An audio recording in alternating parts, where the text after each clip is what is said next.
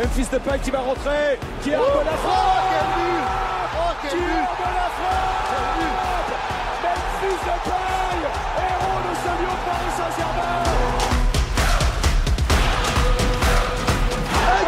Incroyable. 1-0 Il est incroyable ce Juninho, c'est le meilleur tireur de coup franc de la planète.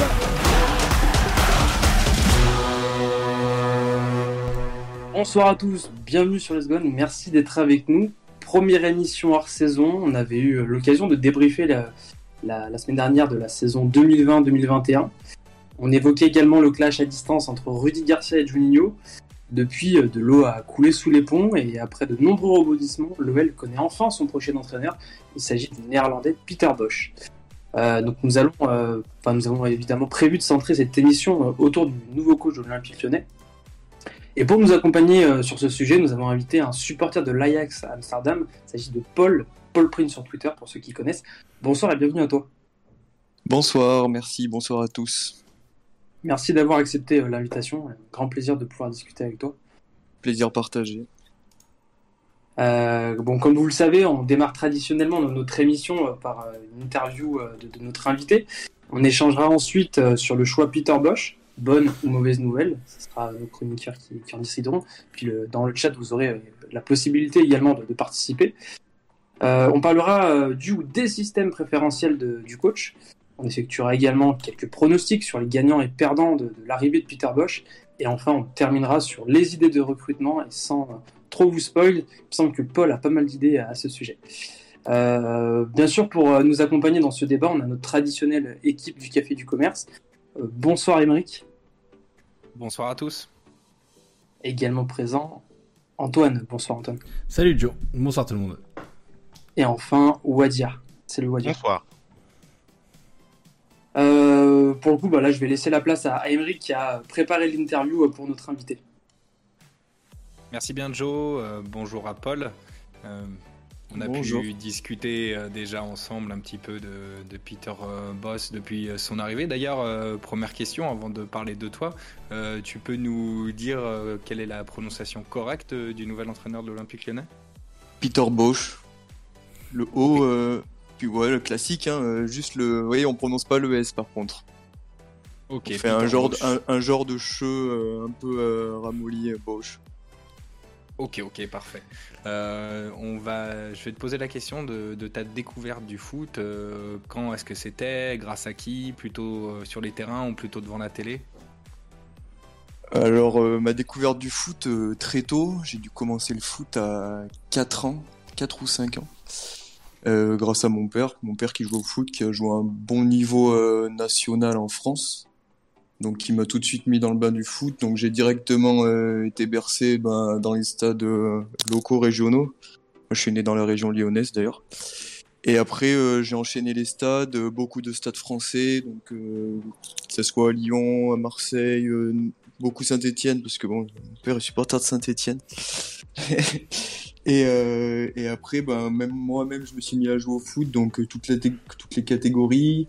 quand je suis parti faire mes études, j'ai joué en championnat de France universitaire, donc j'ai joué à un niveau, je dirais, assez correct, mais du coup, et en en termes de connaissances et tout ça, je me suis rapidement intéressé à un football, euh, un football que, que les gens ou que les médias surtout ne retranscrivaient pas en général, notamment bah, quand on est petit, tout ce qui était 11 mondial, etc.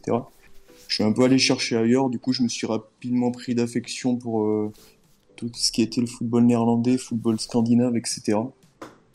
Et après j'avais quand même euh, enfin des euh, relations avec les Pays-Bas, etc.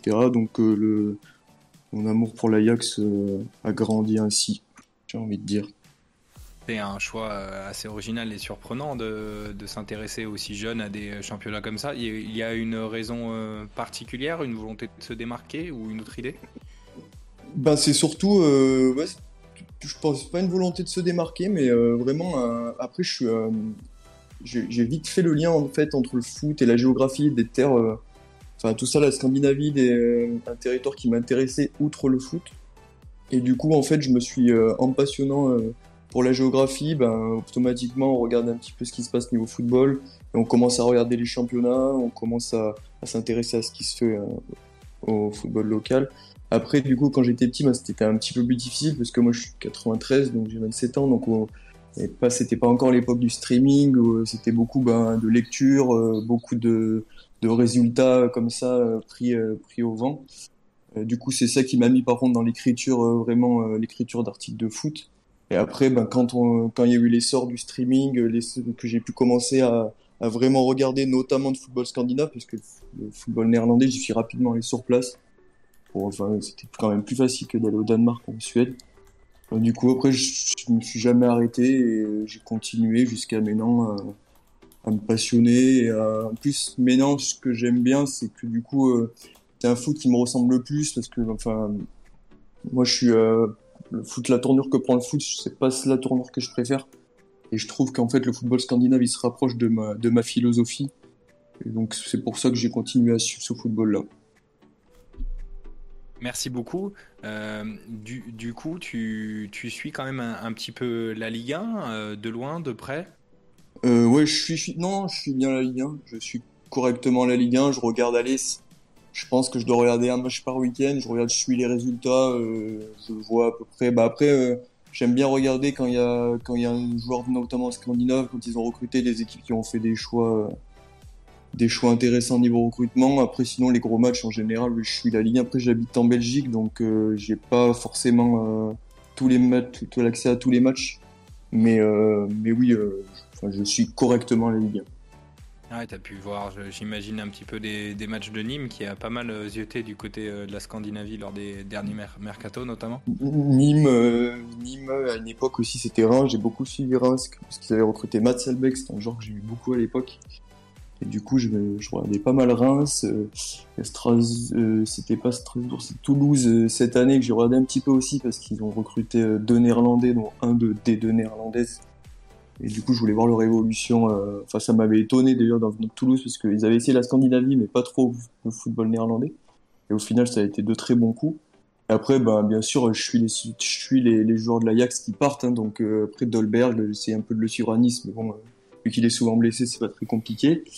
Et euh, tous ceux qui sont partis, bon, Bertrand Traoré, tout ça, voir ce qu'ils donnent, même si je les porte pas totalement dans mon cœur, voir un petit peu, bah, c'est toujours sympa de voir l'évolution d'un joueur qu'on a suivi dans son club de cœur. Du coup, euh, on va essayer de se recentrer un petit peu sur l'Olympique lyonnais. Est-ce que c'est un, club, du coup, tu as été de 93, donc tu, du coup, tu as connu la grande période et la domination des années 2000. Est-ce que tu suivais à l'époque à la Ligue 1 Comment tu suivi, euh, comment tu vécu cette domination? Bah moi en plus du coup comme j'ai dit je suis de la région lyonnaise donc euh, on va dire c'est une grosse génération de supporters lyonnais et bah, c'est l'effet des titres euh, moi, j'ai euh, vécu euh, le premier titre de Lyon contre Lens à Lyon. Et après, j'ai habité longtemps à Lyon, notamment pour mes études et pour le travail. Donc j'ai suivi l'Olympique lyonnais. J'avais mon un meilleur ami qui est mon meilleur ami qui, a joué à Lyon pendant 7 ans, 6 ans, centre de formation, que j'ai suivi aussi à l'époque. Et je suis allé plusieurs fois au stade, donc j'ai enfin une petit accroché avec Lyon et, le et on va dire c'est le club euh, c'est le club de ma région donc euh, tous les titres etc je les ai vécus un petit peu pas en interne parce que j'étais pas supporter mais euh, avec un petit peu tous les tous les supporters autour de moi et l'essor que, que l'OL a eu au niveau de la région Rhône-Alpes et, de tous les de tous les licenciés de foot qui qui avaient dans, dans, en plus cette grande fédération. Euh, est-ce que tu peux nous parler un petit peu de, tes projets actuels au niveau football, euh, les médias avec lesquels tu travailles éventuellement, et euh, aussi peut-être des futurs projets que tu as en tête? Alors moi, je suis du coup journaliste indépendant, enfin journaliste freelance. je travaille pour, je travaille, je suis auteur de base, je suis auteur, mais pas dans le foot, dans l'art. Et euh, en tout ce qui est euh, médias de foot, en général, je travaille pour beaucoup de médias indépendants. Donc, je supplée euh, sur Nordisk ou j'aide des, euh, des amis quand ils ont besoin d'un article, ben, soit sur le foot scandinave, soit sur le foot néerlandais, parfois sur les médias belges. des fois, ben, je j'aide, je, je coécris des articles pour des pour des rédacteurs, style France Football, etc. Après, j'ai pas de projet en tête, ben, j'aurais bien aimé, euh, j'aimerais bien développer le, le football, euh, le football néerlandais en France, au moins sur un média francophone, qu'on en parle un petit peu plus. Après, je me suis toujours demandé est-ce que ça intéresse vraiment les gens, ça je ne sais pas. Mais à l'avenir, oui, pourquoi pas essayer de essayer de développer essayer de développer une, par un biais soit littéraire, soit par un podcast, c'est développer un petit peu le foot, euh, le foot néerlandais, voire scandinave, mais scandinave, nordiste le fait déjà très bien, en tout cas au niveau de l'écrit, donc le foot néerlandais, comme on a pu en parler en off, euh, devient petit à petit, commence à gagner en popularité vu que c'est une nation qui euh, revient en pleine puissance récemment après un petit creux, donc avec énormément de jeunes intéressants. Donc peut-être qu'il y, aurait, qu'il y aurait quelque chose à exploiter par rapport à ça. L'épopée, en plus, euh, l'épopée de l'Ajax, il y a, deux ans, a beaucoup aidé, a beaucoup aidé à ça parce que ça vraiment, enfin, il y a, eu vraiment une grosse période de mou euh, de 2000, euh, de 2008, 2009 à, à 2018, c'était vraiment, c'était vraiment pas terrible. Et le PSV un petit peu avant qui avait, qui avait donné un peu de, qui fait la vitrine du football néerlandais. L'Ajax, bien sûr, historiquement, mais le PSV, ben, en tant que supporter lyonnais, je pense que vous êtes au courant. Et après, euh, il y a une grosse période de creux du football néerlandais, c'était difficile, il y avait les joueurs qui partaient très tôt, euh, la formation qui marchait peut-être un petit peu moins bien, et, euh, et, il y a ça une dizaine d'années, il y a eu un petit peu une révolution au niveau des entraîneurs. Ça s'est remis un petit peu à jouer, à reprendre les bases du football néerlandais, les bases de la formation, et là ça va un petit peu mieux, c'est vrai que ça va mieux, l'épopée de l'Ajax elle a confirmé ça, et il y a une belle, une bonne génération, une belle sélection. Malheureusement, il n'y a pas un super sélectionneur, mais il y a vraiment une belle génération plus ben, toutes les sélections de jeunes qui poussent. Euh, on a vu hier le match contre la France, il y a quand même de gros joueurs. Euh, là et là sur les générations qui arrivent, Gravenberg, euh, Boadou, euh, Meyers, tous les joueurs comme ça, de lire même de lire et de Jong qui sont encore très jeunes. Là on est parti pour, pour une bonne dizaine d'années de, de, football néerlandais de au moins de bon niveau. En tout cas sur le niveau international, niveau local, ça progresse, mais faut rester, faut continuer à travailler encore. Et puis j'en suis sûr que l'arrivée de Peter Bosch euh, et puis le fait que on commence à développer un petit peu plus nos cellules scouting en France, euh, ça va nous amener à regarder de plus en plus euh, du côté des Pays-Bas et éventuellement que les fans de foot regardent de plus en plus les rédivisions. ça j'espère. déjà, je, suis étonné, je suis étonné oui et non, mais le choix de l'Olympique lyonnais, je trouve ça très bien d'aller chercher un entraîneur pas forcément réputé internationalement parlant, qui a une carrière correcte, mais qui a qui a fait deux expériences en Bundesliga, euh, une ratée, une moyennement bonne, on va dire. L'Olympique lyonnais, du coup, a pris un, risque, parce qu'on peut pas dire si ça réussira ou pas, mais c'est quand même un risque. Euh, un entraîneur qui a pas forcément de palmarès, mais qui a des idées, et pour un gros club français, c'est bien de montrer l'exemple. Je dis souvent que les cellules de recrutement des petits clubs de Ligue 1, elles montrent l'exemple et que les gros suivent pas. Voilà, pour le coup, il y a un gros qui, qui prend un risque, qui va chercher un entraîneur en néerlandais. Ben, je trouve ça très bien. Et en plus, c'est bien, bah, oui, du coup, comme tu as dit, hein, c'est bien pour le football néerlandais qu'il y ait des gens, ça se trouve, ils se diront qu'il y a plus de Peter Bosch en Eurodivisie, qu'ils aimeraient, qu'ils aimeraient euh, en connaître plus et euh, du coup regarder les matchs. Après, euh, c'est pas non plus, on va pas se mentir, c'est pas tous les entraîneurs néerlandais qui jouent comme ça. Bon, bah merci beaucoup, Paul. Je vais repasser la main à Joe. Ouais, merci, Paul, très intéressant.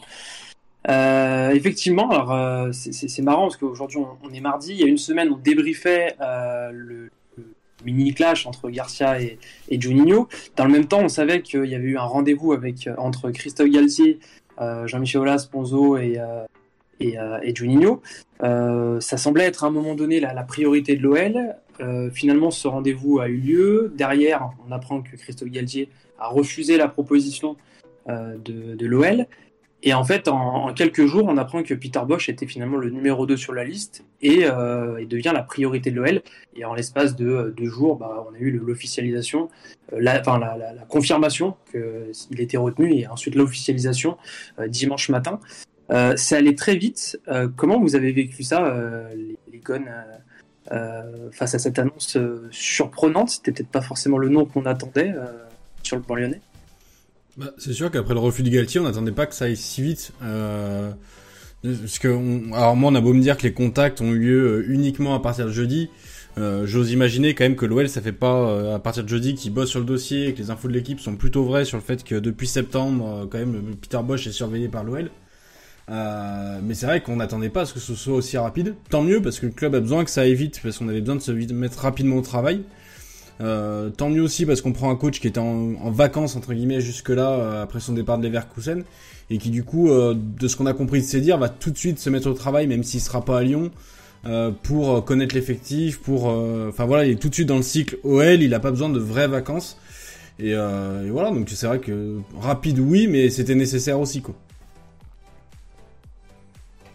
Ouais, quel est ton avis, Emery, de ton côté non, Et Mike ou à dire sinon. Hein. Bah, alors je peux répondre si Emmerich peut pas. Euh, personnellement, j'ai été agréablement surpris comme beaucoup. Ça a été assez rapide, donc je suis assez d'accord euh, avec ce qu'Antoine a dit. Euh, à mon avis, les informations de l'équipe sont assez justes. C'était bien préparé en amont. Et, finalement, moi, la réflexion que j'ai eue, c'est que je me suis dit, bon, on était sur Galtier, on n'a pas réussi à l'avoir. Et ben finalement, c'est un mal pour un bien, parce que Galtier, ça rassurait, c'est vrai. Mais là, c'est plus un pari, mais un pari euh, beaucoup moins risqué que Silvino, parce que là, on a un entraîneur avec une vraie expérience, avec euh, toute une philosophie de jeu. Et finalement, je me suis dit, euh, il arrive souvent dans le foot que d'événements qui commencent négativement, donc là, c'était avec la lettre de Garcia qu'on a, qu'on a disséqué, puis ensuite le refus de Galtier, que d'événements négatifs apparaissent des, dénouements, en tout cas, qui commencent plutôt positivement. Et je trouve qu'il y a une, une ambiance assez bonne, euh, comme elle était 2019 avec Silvino. Donc, euh, en espérant que cette fois-ci, ça marche euh, bien mieux. Donc, plutôt agréablement surpris. Après, il y a un emballement qui est différent de Silvino, au sens où Silvino, on était plus content du changement que du nom Silvino, parce qu'après tout, personne connaissait Silvino à l'époque. on ne savait pas trop quelle était sa philosophie, même s'il en vendait une, qui ressemble un peu d'ailleurs à celle de Bosch aujourd'hui. Mais euh, après, euh, aujourd'hui, je trouve que l'emballement, il est différent parce que tu t'emballes sur la, philosophie du coach, sur, sur ce qu'il a déjà fait ailleurs. Euh, Paul en parlera mieux que nous.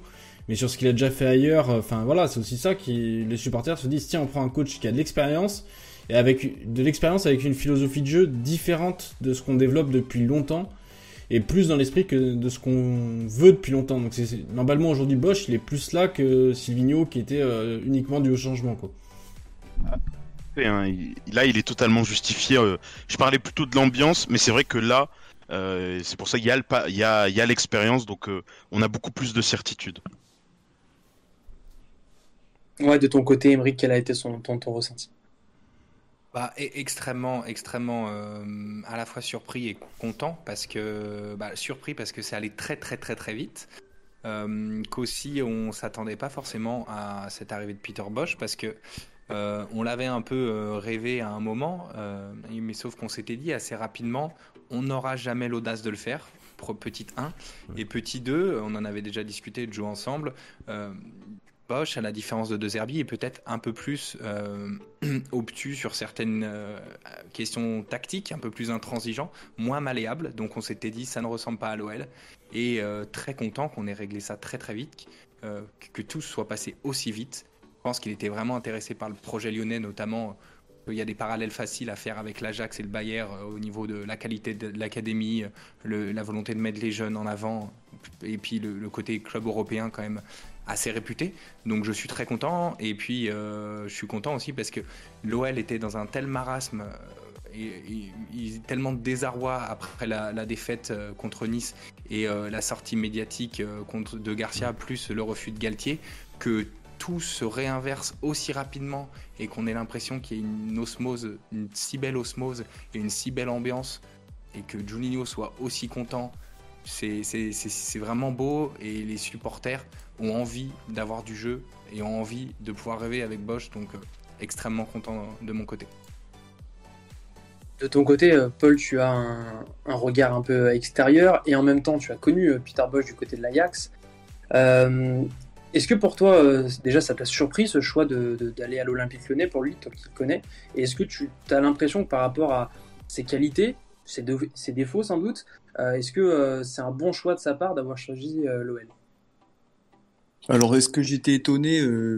Pas du tout, parce que, Peter Bosch, c'est un homme de projet et je pense que l'OL lui a présenté un projet qui lui a plu. c'est un, un entraîneur qui est souvent arrivé dans des clubs où il faut aller construire des clubs qui partaient d'un nouveau cycle, que ce soit aux Pays-Bas quand il a commencé, euh, à Héraclès, à Vitesse. Vitesse, quand il est arrivé, euh, c'était dans les premières années où il avait signé le partenariat avec Chelsea.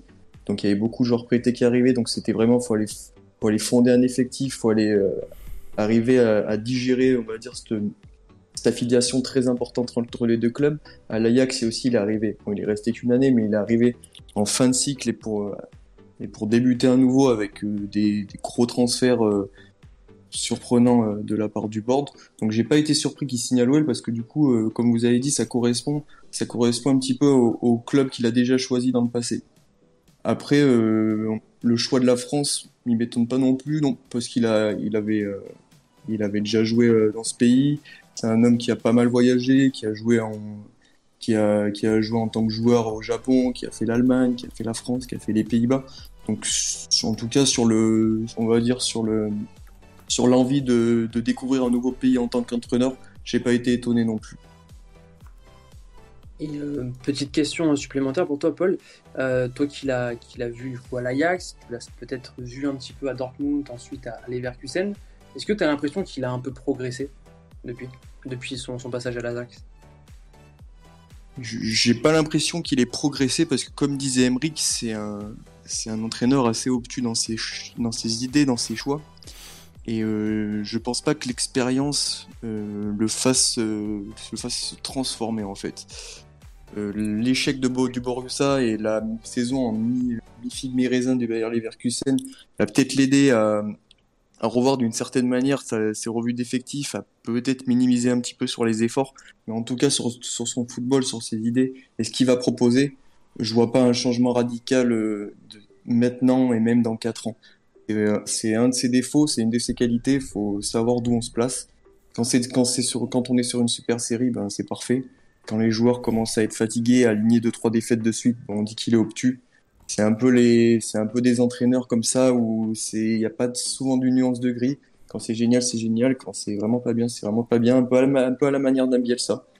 Si ça marche, ben, vous allez vous régaler. Et quand ça marchera pas, ben, il faudra un petit peu euh, attendre, être patient, et euh, se mettre de son côté, essayer de comprendre un petit peu sa philosophie de jeu et pas tout de suite lui tomber dessus et euh, demander soit sa démission parce que comme j'ai dit, c'est un homme de projet il faut pas voir sur une année, il faut au moins voir sur deux, trois, quatre ans, parce que du coup, il va intégrer le centre de formation et ça, ça prend pas une année.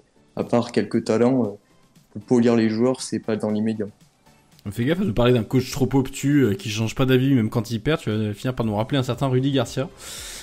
Donc, euh, après, après, lui, après lui, il, change pas ses idées dans, il est, il est pragmatique sur des, sur du beau jeu, donc euh, forcément, forcément, c'est plus plaisant. Il est, il est, il est pas obtus sur du, sur du football direct. J'en ai quoi dans le football, je pense qu'il connaissait pas Rudy Garcia, mais bon, c'est.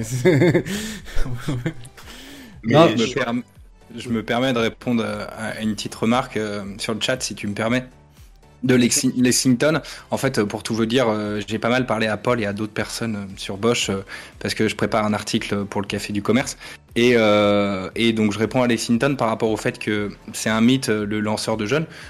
c'est pas un mythe, c'est un lanceur de jeunes. Il a lancé énormément de jeunes, notamment à l'Ajax, mais aussi au Bayern. Donc, à l'Ajax, on peut penser bien évidemment à De Liert, à De Jong, à Van de Beek, euh, à, énormément de joueurs. Euh, mais en effet, euh, il n'a pas tort non plus. Les, Lexington, il a un petit défaut, et je vais pas trop développer aujourd'hui parce que je le développerai dans un article et on pourra le développer dans d'autres émissions cet été.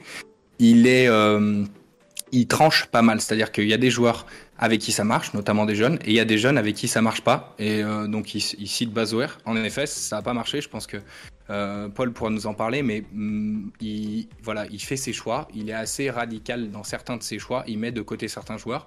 Bazoer, visiblement, mais Paul le dira mieux que moi, était pas euh, totalement euh, innocent euh, et, vraiment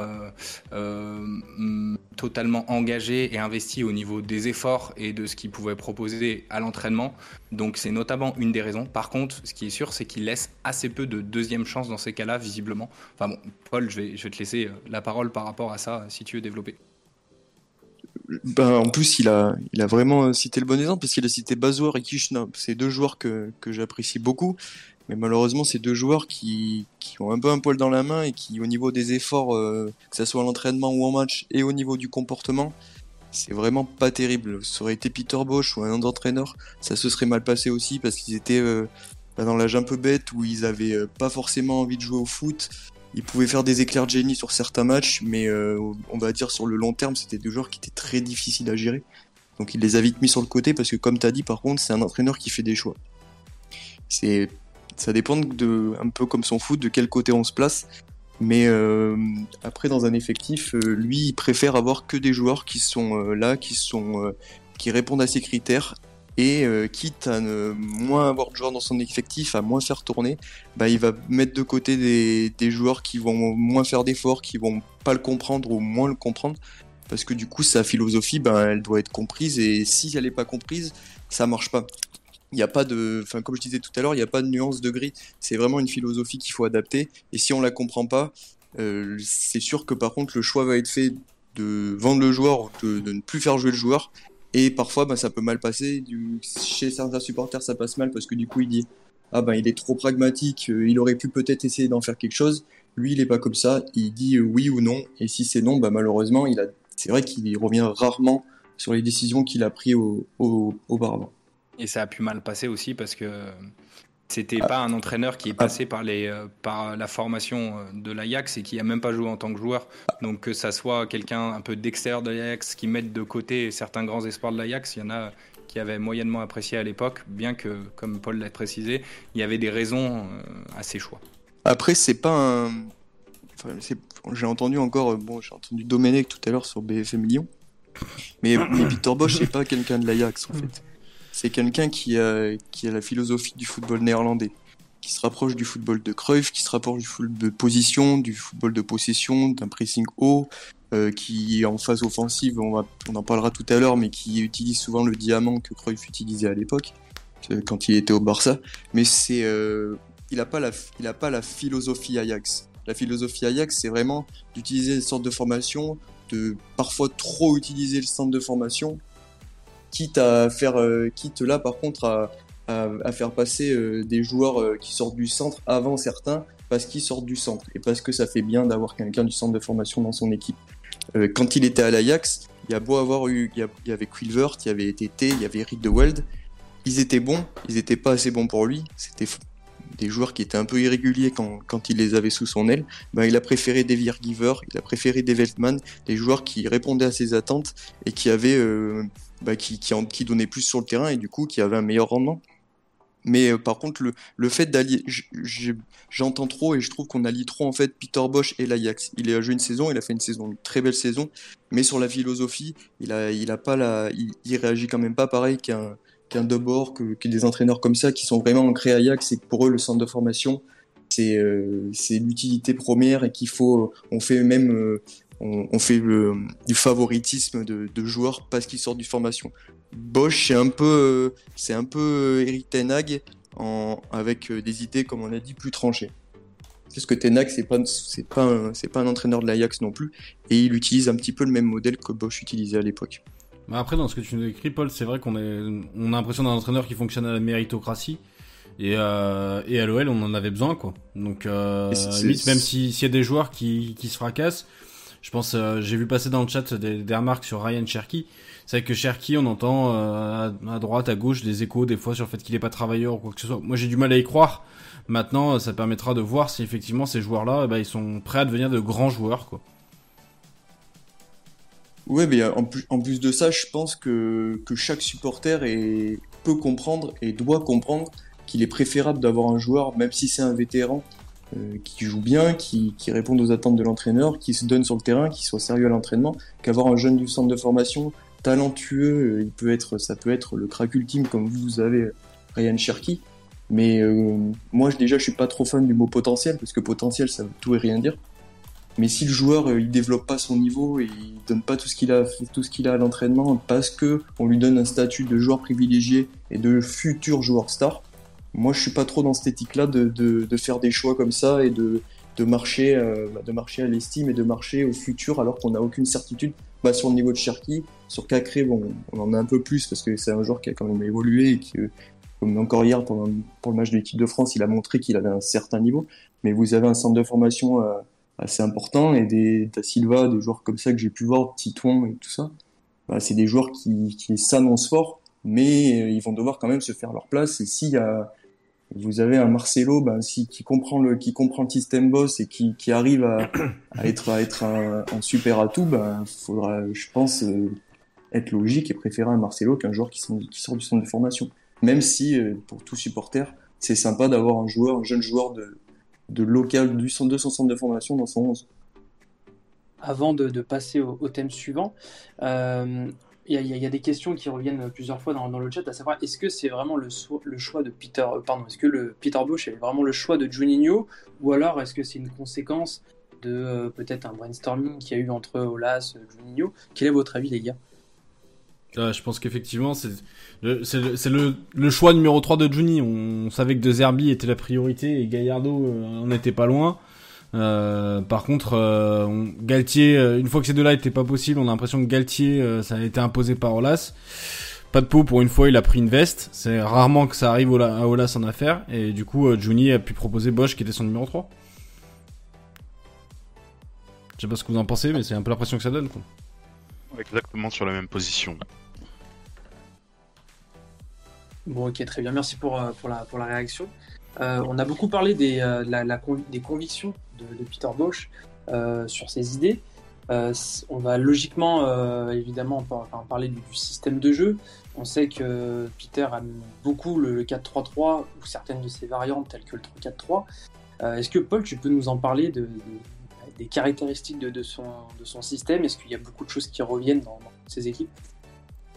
Alors euh, lui, il a commencé directement son sa carrière de manager en 4-3-3, directement 4-3-3 point de basse avec un 6 depuis toujours, depuis qu'il a commencé à dégrave Shop après à, à Héraclès et à Vitesse, il a même si euh, bah, ça a marché directement au début, donc il a continué, mais même dans les périodes un petit peu de doute, il a toujours continué avec ce 4-3.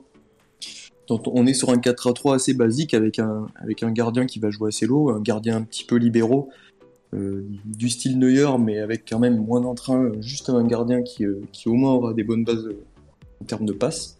Après, on a deux latéraux qui vont monter assez haut, qui vont permettre d'élargir beaucoup de jeu. Deux centraux, donc un centraux en général assez solide. À l'époque de l'Ajax, c'était Vergiver, Riedewald, un défenseur qui dure sur l'homme, qui est là, qui, qui n'a pas un rendement offensif très important, mais qui solidifie la ligne de 4 son compatriote de, défense, euh, ça va être un élément un peu plus technique, un élément qui va essayer de casser la première ligne. Quand il était à l'Ajax période de 2016-2017, c'était euh, Davidson Sanchez qui faisait beaucoup ça, qui prenait la balle, notamment balle au pied, qui cassait des lignes. du coup, il y avait le 6 qui, euh, qui se mettait en demi-centre et qui occupait la ligne défensive avec l'autre arrière central. Donc après, il y a un milieu à 3, milieu à 3 classique avec une pointe basse ce point de base qui joue soit meneur de jeu en retrait, soit demi-centre du coup, comme je l'ai expliqué quand il y a le, le défenseur central qui monte.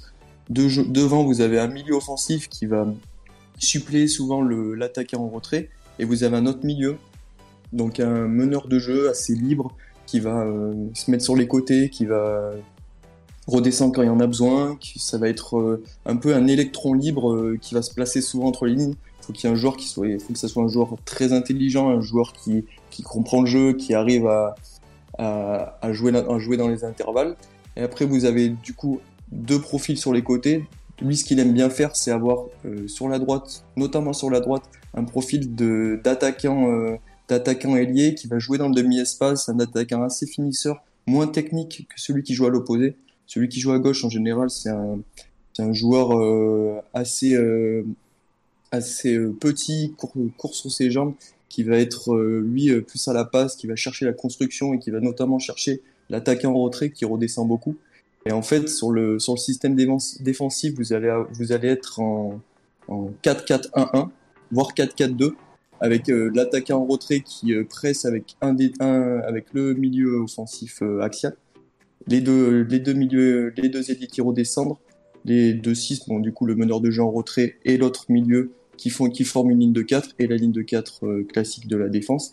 Et en offensif, on peut être sur du. Euh, des fois, euh, des fois, il y a même plus, il y a plus que deux défenseurs centraux, donc on est sur du 2-4-4. Enfin, c'est en, phase offensive, ça peut être. enfin, ça dépend après l'adversaire comme tout le temps, mais ça peut être très très offensif. Et on a souvent, du coup, comme j'ai dit avant, le système diamant que Cruyff utilisait. Donc euh, les, la, ligne de 4 qui reste ainsi. Vous avez le, milieu à 3 qui va rester, donc le meneur de jeu en retrait et les deux milieux. L'attaquant en retrait qui va beaucoup redescendre. Et le fait que les deux ailiers, euh, que les deux ailiers repiquent dans l'axe, ils vont limite former une, paire d'attaquants en fait. Et cette paire d'attaquants, elle va être nourrie par les, par les deux joueurs, les deux joueurs du milieu axial qui vont être servis par l'attaquant en rentrée. Je sais pas si j'ai été très clair dans mes explications, mais voilà un petit peu le système de base de Bosch et de son 4-3-3. En tout cas, tu sollicites une question. Il y a Youssoli qui demande s'il est plutôt penché vers les ailiers intérieurs. Vu ce que tu nous écris, c'est un peu ça quand même bah du coup oui plus les alliés intérieurs oui parce que du coup on va on va être sur du on va être sur des latéraux qui vont jouer euh, offensif donc sur des alliés intérieurs après comme j'ai dit des alliés intérieurs, intérieurs au profil différent un qui va être technique l'autre qui va être plutôt finisseur mais euh, mais oui euh, des, des, joueurs de demi espace donc le demi espace c'est entre du coup le le latéraux et, et l'attaquant en retrait donc si on sépare un terrain du coup c'est vraiment l'espace qui va servir à faire le jeu et après, ben, du coup, euh, ces ailiers vont soit partir en profondeur, soit proposer des, des solutions dans l'axe. En général, ça va être des joueurs qui vont pas être cantonnés sur le côté. En général, du coup, il va souvent jouer faux pied, que ce soit un droitier à gauche ou un gaucher à droite. Du coup, c'est plutôt intéressant d'avoir des joueurs un peu comme on a, euh, enfin, Toko et Kambi, des, joueurs comme ça qui savent rentrer à l'intérieur, qui sont pas de vrais ailiers de formation. Ou euh, pour toi, il faut mieux des, ah, de formation Toko et Kambi, comme j'ai déjà pu le dire, euh, je le vois bien dans le rôle que Bertrand Traoré avait à l'Ajax en, attaquant euh, droit. Je, je crois qu'il joue beaucoup à l'ouest et à la gauche. Dites-moi si je me trompe. Ah oui, c'est ça. C'est ça. Bah du coup, euh, soit un Toko Kambi, soit un Kadewere. Un Kadewere que je suivais beaucoup à Dugarden à l'époque, quand il était euh, dans le championnat suédois. Et je pense qu'il peut avoir ce rôle-là de d'attaquant d'attaquant intérieur, second attaquant, qui va avoir plus le rôle de finisseur que de dribbleur et de l'autre côté avoir un, joueur un petit peu plus technique, un joueur qui va, qui va donner un petit peu plus de solutions dans les pieds que dans la profondeur. On en reviendra plus tard, j'ai quelques pistes pour, pour, ce rôle, mais euh, plus bah, bah après Cherki, je sais pas s'il peut vraiment jouer ce rôle, je pense que si, mais vraiment un joueur un peu plus technique, plus à l'aise balle au pied.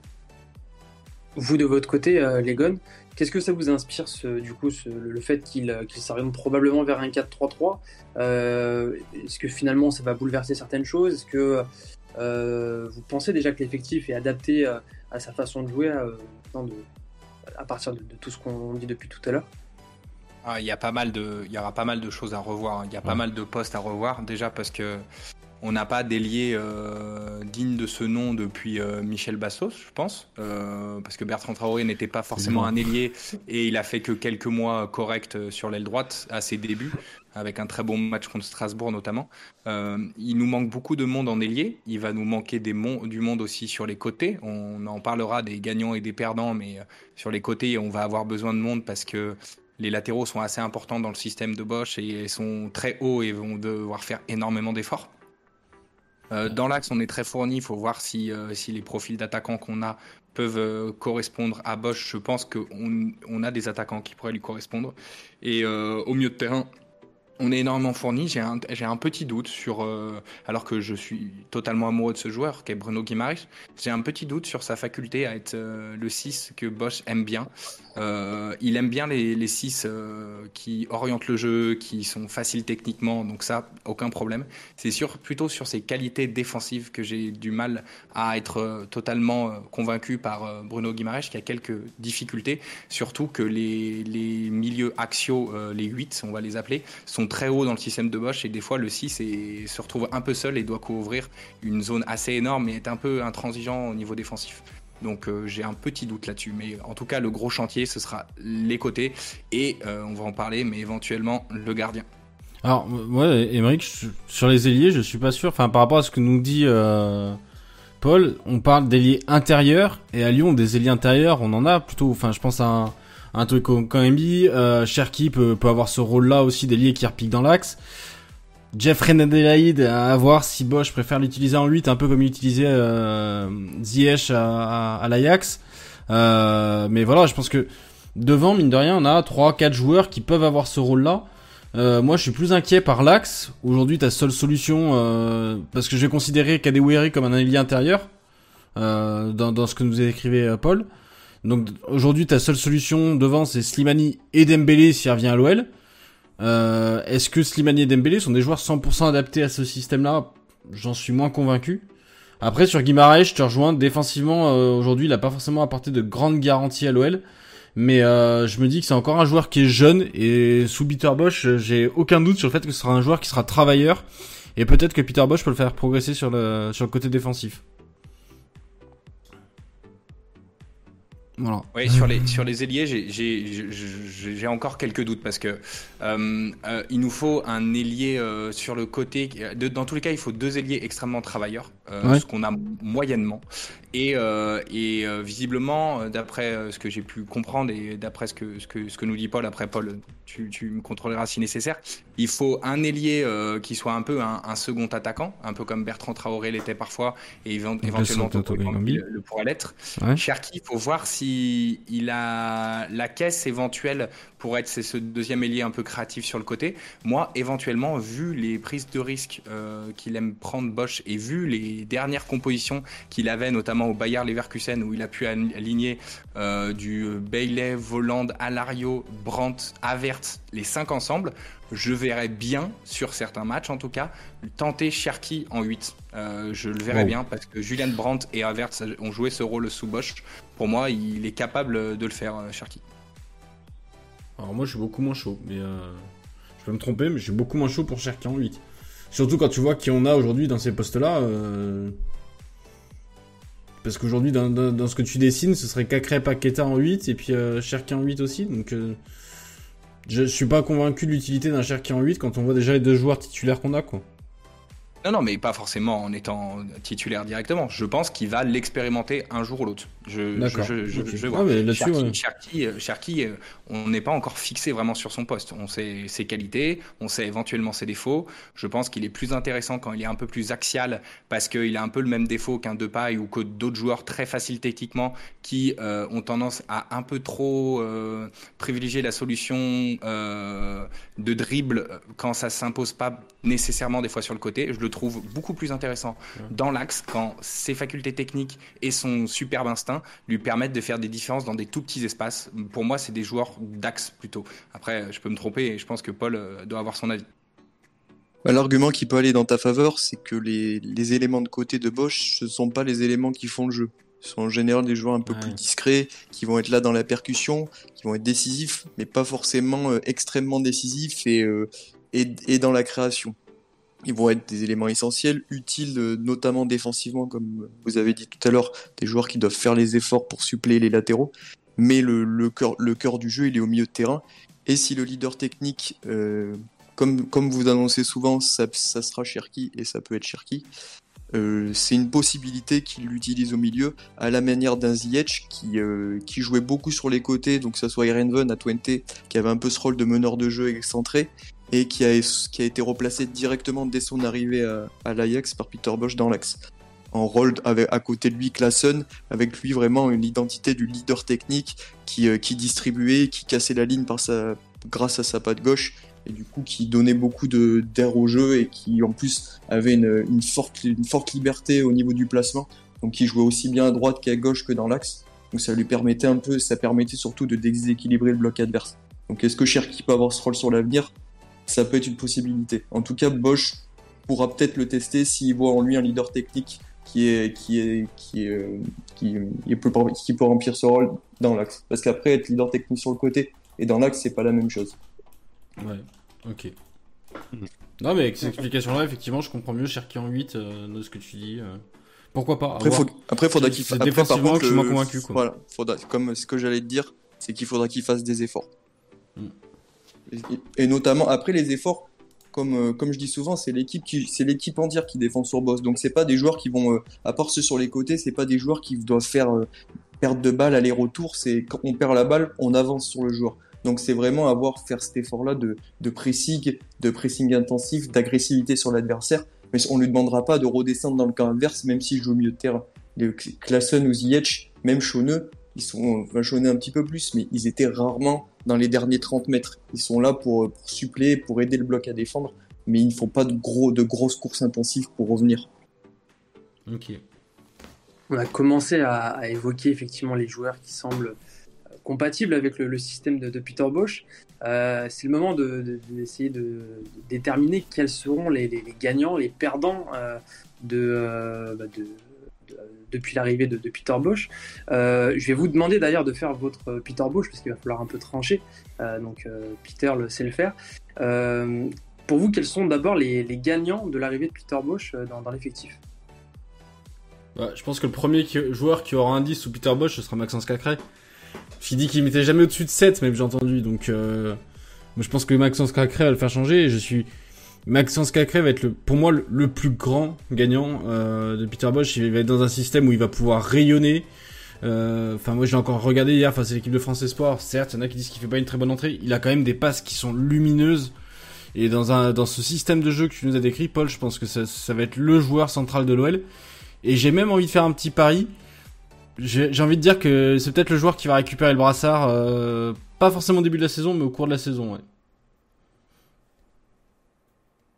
Je pense que Cacré, clairement, clairement, va être un, grand gagnant. Euh, il a fait, pour moi, une entrée hyper intéressante contre les Pays-Bas. J'imagine que Peter Bosch à regarder le match ou va le regarder en replay parce que c'était quand même contre les Pays-Bas. Il a été assez fantastique dans la passe, mais aussi dans la percussion. Euh, il est de plus en plus affirmé dans ce rôle-là, d'ailleurs, je trouve, dans le dribble et dans le fait, dans le fait d'avancer, de feinter des passes pour pouvoir euh, transpercer l'axe. Il a été assez magnifique.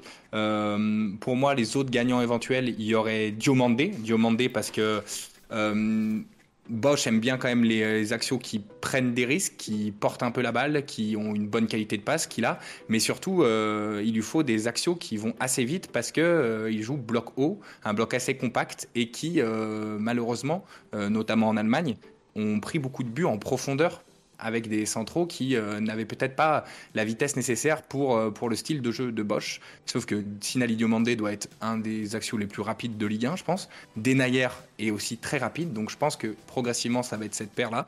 Euh, éventuellement, en, autre, autre joueur qui pourrait gratter du temps, il y aurait, je pense, Malo Gusto. Malo Gusto, parce qu'il a une caisse physique assez monstrueuse. Je pense qu'il pourrait vraiment tirer son épingle du jeu et euh, commencer à gratter du temps. Melvin Barr aussi, par la force des choses, euh, Bosch ou pas Bosch, euh, vu qu'on va essayer de vendre Cacré, on va essayer de vendre pardon Cornet et que, De Chiglio ne sera plus là. je pense que Barr va, va, gratter du jeu. Donc voilà pour moi les, les gros gagnants éventuels et puis éventuellement devant en neuf. Mais là, j'aimerais bien avoir l'avis de Paul je pense, parce qu'il aime bien, de ce que j'ai pu comprendre, des, euh, des neufs qui sont un peu des, des, points d'appui, qui aiment bien participer au jeu, mais qui jouent un peu dos au but pour que les, les ailiers soient au final plus haut que, que le neuf. Il, un Slimani, éventuellement, si on n'achète pas un autre neuf, pourrait tirer aussi un peu son épingle du jeu, euh, je pense. Je pense que c'est évident pour Slimani, en tout cas, vu le, un petit peu le rôle qu'il avait à Monaco quand il était associé à Ben Yedder. Il jouait souvent dos au but avec une grosse vision de jeu et c'est totalement le, il peut totalement remplir le rôle que, que Bosch demande à un attaquant euh, dans, dans son 4-3-3. Ça, c'est, ça, c'est une certitude. Enfin, faut quand même qu'on retrouve le Slimani qui aimait le ballon parce que celui qu'on a vu à l'OL, alors je sais, euh, Joe va me tomber dessus euh, sur sa méforme, le fait qu'il ait pas joué les Leicester et compagnie, puisque chaque fois que j'en, parle, c'est, c'est comme ça que je le faire ramasser. Mais à l'OL, il a quand même pas été très ami avec le ballon en fin de, en fin de saison. Alors j'espère qu'avec une bonne préparation et, ce qui s'ensuit, ce sera le cas. Et sinon, c'est peut-être un poste où effectivement, euh, ce sera pas un mercato pour tout de suite, mais en décembre, il y aura peut-être des ajustements. Si on a des ajustements à faire, ce sera peut-être à ce poste-là. Ouais, c'est vrai qu'on on, l'a vu faire quelques fautes techniques, même si on a quand même vu que les intentions étaient là et on a vu comme des belles combinaisons, notamment sur la fin avec Ryan Cherky. Donc effectivement, ça serait quand même intéressant de le voir sur, euh, sur après une préparation physique complète avec l'autre, euh, voir ce qu'il sera capable de faire. Euh, dans le chat, on a une question pour toi, Paul. on nous parle de Joachim Andersen. Alors normalement, il devrait partir, c'est même certainement le premier départ cet été, mais on nous dit que finalement Joachim Andersen aurait probablement un profil intéressant pour jouer sous Peter Bosch. Est-ce que c'est ton avis? S'il n'était pas annoncé sur le départ, je pense que c'est le premier nom que j'aurais cité euh, à la question euh, qui va plus le pour qui va être le grand gagnant du système Peter Bosch, c'était Joachim Andersen. Mm. Euh, joueur gaucher, très à l'aise, très à l'aise techniquement, qui, qui joue assez haut, vraiment le rôle, le rôle du, du deuxième défenseur que j'ai expliqué tout à l'heure. Après, après, je pense qu'il va partir. On dit, j'ai encore dans les médias danois tout à l'heure, on parlait d'un accord avec Tottenham sur 31 euh, millions plus 4 millions de bonus. Donc c'était en très bonne voie. Donc c'est pour ça j'en ai j'en ai pas fait l'éventualité de voir un, de voir un Andersen sous Bosch. Et c'est un c'est un grand regret parce que pense vraiment, et j'en suis quasi certain, qu'il aurait pu être vraiment la valeur ajoutée de l'effectif et, être un, un, très bon, voire un ouais, top 5 meilleur défenseur de ligue. Hein. J'en ai, j'ai vraiment aucun doute sur, sur Joachim Andersen et le, et le système Bosch. À Twente, il joue un petit peu sur le même système et il était, euh, il était phénoménal. Donc, euh, avec, le, avec les coéquipiers qu'il aurait pu avoir de, avec lui à Lyon, euh, je me fais aucun doute sur, sur le rendement qu'il aurait pu avoir. Ouais, c'est un peu je suis désolé pour vous. Non, mais c'est vrai qu'on on le regrette. Hein, donc... C'est vrai que c'est un peu fort dommage. C'est plus un problème de, timing, hein, parce qu'il était dans le projet sous Silvino, et puis c'est vrai qu'il y a eu un, entraîneur entre, entre Silvino et, Peter Bosch. Euh, on va parler des, des, perdants, euh, parce qu'il euh, y en aura forcément. quels sont les joueurs que vous voyez prendre du retrait par rapport aux 11 Moi, je pense que c'est plutôt vers la défense. On l'a pas trop trop évoqué, mais je vois par exemple un joueur comme Marcelo être vraiment en difficulté dans le système de Bosch, mon avis. Peut-être euh, Dubois dans la façon de jouer aussi. Euh, mais vraiment, euh, moi, directement, j'ai pensé à la défense et à Marcelo, par exemple. Surtout si Andersen ne revient pas, pour moi, ce sera celui qui sera le plus en difficulté dans ce jeu. ça, me fait marrer parce que on a eu un débat juste avant de lancer le live, on, on, a été coupé et je le vois tout de suite quand on parle des perdants ressurgir dans le live, c'est Lopez. Euh... Alors, ce qui vient, c'est que pour une fois, je suis pas tout seul. Il y a Wadir qui est assez, d'accord avec moi. Moi, je suis pas persuadé que Lopez soit un grand perdant euh, du système euh, Bosch. Euh, tout simplement parce que dans ce que tu nous dans ce qu'on discutait, Paul, et dans, ce que je t'ai entendu dire dans différents spaces sur Twitter, c'est qu'il aime bien les relances courtes. Alors, certes, Emmerich me dira que c'est pas la majorité, mais il aime bien les relances courtes. Et dans le jeu au pied court, je suis pas convaincu que Lopez soit un mauvais choix. C'est un gardien qui a du sang-froid. Euh, alors oui, il sort d'une mauvaise saison. Euh, moi, je, suis d'accord pour dire que Lopez a fait une mauvaise saison. Faut aussi regarder la défense qu'il avait devant lui. C'est quand même aujourd'hui pas l'assurance touriste en termes de, en termes de défense. Et un gardien, il a besoin d'une défense dans, laquelle il a, dans laquelle il a confiance pour pouvoir briller. À l'OL, c'est le secteur arrière ensemble qui a fait une mauvaise saison. Et je pense que si on change de système de jeu, que tu lui mets devant des défenseurs euh, un peu plus solides, que sur les ailes, t'as pas des fuites euh, en permanence avec Cornet qui visiblement a pas compris qu'il jouait arrière gauche et qui sait pas faire un marquage sur un, sur un joueur dans la profondeur. Euh, à droite, t'as Dubois qui, qui a une VMA dont on parlera pas, mais qui, qui est essoufflé au bout de 60 minutes et qui a quand même des lacunes en termes de marquage défensif. Désolé Val si tu nous écoutes. mais voilà, je pense que avec une défense différente et un système différent, j'ai pas envie de condamner Lopez tout de suite. J'ai envie de voir. Après, s'il démarre mal la saison, bah euh, oui, il sera un perdant parce que Bosch, je pense que ce sera du genre à trancher dans le lard et, euh, et, à, et à mettre Polersbeck peut-être titulaire pour, pour essayer. Mais laissons-lui sa chance en début de saison avec un nouveau système, peut-être une défense un peu différente, de voir s'il peut reprendre confiance. Il y a le changement d'entraîneur des gardiens, euh, je sais que ça fait beaucoup hurler, mais peut-être qu'avec Revel ça se passait pas très bien et qu'il avait l'impression de pas progresser. Je suis pas euh, à l'intérieur du club donc ça je sais pas. Laissons-lui euh, laissons-lui un ou deux mois à voir si, si ça va mieux et si ça va mieux tant mieux, si ça va pas il faudra changer. Ouais, est-ce que vous voyez d'autres perdants les gars? Ouais, pour, pour Lopez, on va voir. De toute façon, je pense que vu comment vu comment euh, est, Bosch, euh, il, y aura, il y aura plusieurs temps de recrutement euh, à l'OL, c'est-à-dire qu'il va certainement y avoir quelques recrutements, un ou deux, d'ici les prochaines semaines, car Juni a dû avancer sur certaines pistes qui va valider ou pas avec Bosch. Donc là, il va avoir plusieurs, enfin un ou deux recrutements peut-être dans, les prochaines semaines. Je pense qu'ensuite ça va être calme jusqu'à au moins, je pense, la mi-juillet, car euh, mi-juillet voire fin juillet. Je pense que Bosch va prendre le temps de faire une revue d'effectifs, euh, voir quel profil lui plaît, quel profil est manquant, quel genre de joueur il ne pense pas faire jouer. Et éventuellement, après ça, il y aura peut-être quelques petits ajustements euh, à ce moment-là. Donc on va voir. Les autres perdants éventuels, encore une fois, je me répète, alors que je, l'aime énormément, euh, Bruno Guimaraes, j'ai un peu peur. J'ai un peu peur parce que il a énormément de qualité, mais défensivement, euh, il n'a pas une culture défensivement, en tout cas de l'intervention défensive qui est vraiment énorme. Euh, le, 6 est extrêmement exposé euh, sur certaines contre-attaques euh, sous le système Bosch. Je pense que ça peut être compliqué pour, Bruno Guimaraes. J'espère me tromper. On va voir si, Bruno Guimaraes peut en faire les frais. J'ai quand même un petit peu peur. Euh, qui, qui pourrait être aussi les, les, les, victimes? Bien évidemment, le, Léo Dubois, ça saute aux yeux directement. Il n'avait pas déjà la caisse nécessaire pour faire les efforts sous Garcia. Je ne vois pas sous Bosch comment il pourrait tenir plus de 30-45 minutes. Non, mais ça va être très très compliqué. On a conservé la règle des 5 changements, donc on pourra le sortir à la 45e minute maintenant. à voir pour ne pas, pour ne pas tirer des grandes conclusions et, et, et critiquer gratuitement Dubois. Il me semble qu'il a eu le Covid, à voir si, si vraiment ça peut avoir des effets et si ces effets sur le moyen long terme peuvent s'estomper parce que il, peut être un petit peu fragile et des petites blessures, mais il n'avait quand même pas euh, une caisse physique aussi faible avant. Bon, avant aussi, Tété euh, et Raphaël jouaient plus de matchs et Dubois était moins sollicité. Donc je pense quand même que c'est plutôt intrinsèque au joueur plutôt que lié au Covid. Donc je pense que ça peut être une des victimes. Et personnellement, euh, mais bon, Paul la, cote de Paul est plus sûre que la mienne, mais je suis pas sûr qu'un Toko et Kambi pourrait vraiment coller. Euh, on va voir, on va voir, mais euh, je suis pas certain, même si c'est un joueur quand même pas mauvais dans l'adaptation. Euh, on va voir, mais peut, peut-être que ça peut être une des victimes de l'arrivée de Bosch.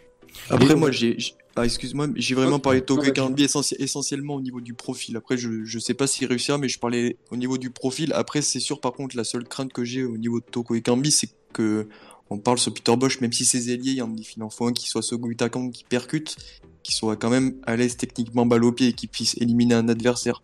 Bertrand Traoré, on lui a souvent reproché de faire toujours la même chose, entrer sur son pied gauche, mais il avait quand même cette faculté d'élimination. Et ça, je sais pas si, euh, si Toko est capable vraiment de, d'être euh, des dribbleurs et d'aller euh, d'aller au duel et de gagner surtout des, duels. Après, il y, a une inconnue qu'on n'a pas aussi, Emmerich, dans, les gagnants perdants.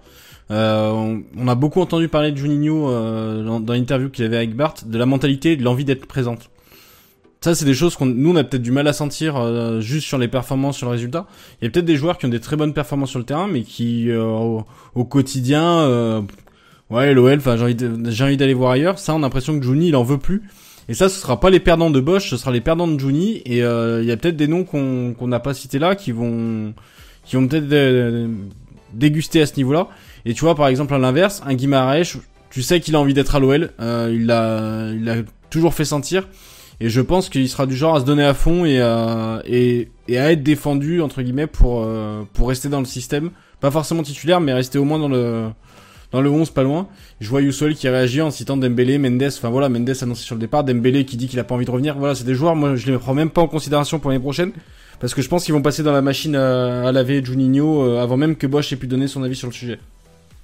Et Cornet, vous, vous êtes sûr de le vendre? Parce que Cornet, qui est un joueur comme de côté, qui... Ok, parce que je vois quand même un joueur qui, qui est formé en tant qu'attaquant, qui était même un neuf à la base euh, quand il était euh, quand il était à Metz qui a bah, du coup qui a, qui a été euh, qui a été repositionné en, tant qu'arrière gauche, du coup qui sait défendre dans le système de Bosch, ce qui est assez important pour pour les ailiers. Et il a, je, le vois meilleur sur sur une, une faculté d'élimination qu'un Toko Ekambi par exemple. mais je pense qu'il a fait son temps à l'OL. Il a fait son temps à l'OL quand ça fait. Il a fait son temps à l'OL. 7 ans qu'il est là, je crois tout dans le genre. Donc enfin. Il y a un moment, faut que tu le vendes. Si t'as des offres intéressantes en Allemagne, il faudra le lâcher parce que sinon tu prends encore le risque qu'il échoue à nouveau avec un nouvel entraîneur. Ah, bien sûr, bien sûr. Invendable, si, si, si en tout cas, il, si en tout cas Lyon trouve pas preneur et qu'il est là utilisable dans l'effectif euh, au début de la Ligue 1. Je pense, que, je pense qu'il va en avoir marre au bout d'un moment de dépanner un peu à tous les postes. Je pense qu'il va vouloir quand même se fixer à un poste. Je pense que en neuf dans une, dans une équipe moyenne de Bundesliga, il peut, il peut toutes compétitions confondues, atteindre des 15-20 buts, je pense. Euh, parce que parce qu'en neuf, euh, les fois où il a joué en neuf, il a été plutôt intéressant. C'est typiquement euh, un peu donc pas le même style qu'un Depay ou un Cherki, mais c'est le genre de joueur où il faut pas le mettre sur un côté parce que il a un peu de vitesse, il doit savoir faire un ou deux dribbles, donc il va vite s'enflammer et faire n'importe quoi avec un ballon. Alors que hmm. s'il est dans l'axe, vu qu'il a un peu les deux pieds, je pense qu'il peut être intéressant avec sa vitesse et le fait qu'il soit légèrement ambidextre. Puis en, euh, foot, c'est pas tout à fait ça, euh, Cornet non plus. Hein. Oui, en QI foot, non, c'est sûr. Hein. Euh, après, en arrière gauche, le gros souci, certes, il arrive à rattraper des coups par sa vitesse, mais il a une lecture défensive et, une, assez catastrophique. Il ne sait pas trop se positionner. Il se fait prendre beaucoup dans son dos sur le jeu arrêté, notamment avec des appels intérieurs des latéraux ou des ailiers. il est, il est il est assez catastrophique dans sa vision euh, du, jeu défensivement. Donc euh, je serais quand même pour le vendre, surtout si on arrive à en tirer 15 millions. Ce serait euh, assez intéressant et je pense que ce serait un pari gagnant quasiment pour tout le monde si rejoint un, club moyen de Bundesliga, je dirais. Oui, pour vous rejoindre, de toute façon, euh, on a vu que l'OL a avancé sur une piste brésilienne, euh, Enrique, hein, qui viendrait en provenance de, Vasco de Gama. On sait qu'il y a Melvin Barr. Donc peut-être que ce, ce dossier d'arrière-gauche peut être très vite classé. Donc effectivement, euh, si Maxwell Cornet devait être conservé, ça serait en tout cas peut-être même plus en, en arrière-gauche. Euh, mais en tout cas, visiblement, il semble bien vendeur, enfin vendable, pardon. Donc euh, voilà, on observera ça durant le, mercato. Euh, on a parlé bah, des besoins de l'OL, forcément, ça nous amène au sujet des recrues. Paul nous a concocté une, liste de joueurs pertinents pour l'Olympique Lyonnais par rapport au style de jeu de, Peter Bosch. Est-ce que tu peux bah, commencer à nous en parler, Paul?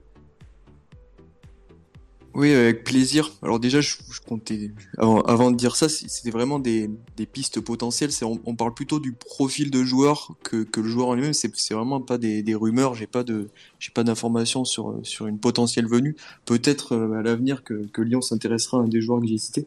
Mais c'est vraiment c'est vraiment pour pour le profil, pour pour les qualités techniques des joueurs que je vais présenter et surtout au niveau des montants de transfert et des prestations salariales qu'ils demandent. Donc au niveau des gardiens, après, comme, euh, comme vous avez dit, euh, enfin moi je suis plutôt d'accord avec, avec ceux qui, pas qui défendent Lopez, mais qui veulent laisser une chance à Lopez, parce que avant de préparer l'émission, je suis un petit peu allé voir les statistiques de Lopez, euh, notamment au niveau de la passe, parce que c'est là que les supporters lyonnais sont inquiets, parce que sur la ligne, je pense que, enfin, dans ses buts, je pense que, enfin, cette année, je crois que c'était un petit peu moins bien, mais ça reste quand même un gardien de qualité. Et au niveau de la page, j'ai quand même vu que c'était un gardien euh, sur ses relances courtes et sur, on va dire, les relances moyennes. Donc les relances moyennes, ça va être des relances sur les 15-30 mètres. Il réussit à peu près, il est à 80, entre 98 et 99% de réussite. Et on parle sur, sur, cette, sur cette saison de plus de 450 passes tentées dans les, jusqu'aux 30 mètres et, 4, et 400, non, 442 passes en tout et 438 qui ont réussi. Donc c'est quand même un ratio qui est plus, plus que positif et qui est plus qu'honorable. Après, c'est sûr, c'est qu'au niveau du jeu long, que ça se complique un petit peu. Par exemple, cette année, il a, il a, il a essayé plus de 570 dégagements au-delà des 30 mètres. Il en a réussi 372, qui fait un total de 65%. Il classe à peu près au milieu euh, du championnat de Ligue 1, le championnat Le leader, d'ailleurs, si je peux vous poser une question, quel gardien vous pensez qui est leader de, Ligue 1 dans, dans les relances au pied? Alban Lafont. Alban Lafont, exactement. Oh. Bien joué. C'est Alban Lafont qui est a, qui a plus de, qui a plus de 80% de, réussite sur des relances à plus de 30 mètres. Je, je regarde pas souvent le, FC Nantes, mais, mais il doit être vraiment, euh, il doit être vraiment pas mal dans ce domaine. Et moi, j'ai pensé à, à Timo Vollenreuter, qui est gardien de, de Anderlecht actuellement. Donc, s'il y a des supporters d'Anderlecht qui m'écoutent, ils doivent un peu sauter de leur chaise parce qu'il a pas fait une saison formidable. Ça a été une saison un petit peu compliquée. Il a, il a suppléé au départ. Il partait numéro 2, mais le gardien numéro 1 d'Anderlecht s'est blessé. Il a été, euh, il a été mis un petit peu rapidement au diapason. Il a fait des erreurs sur ses premiers matchs, donc il a perdu la confiance assez rapidement. Et après, on lui est rapidement tombé dessus.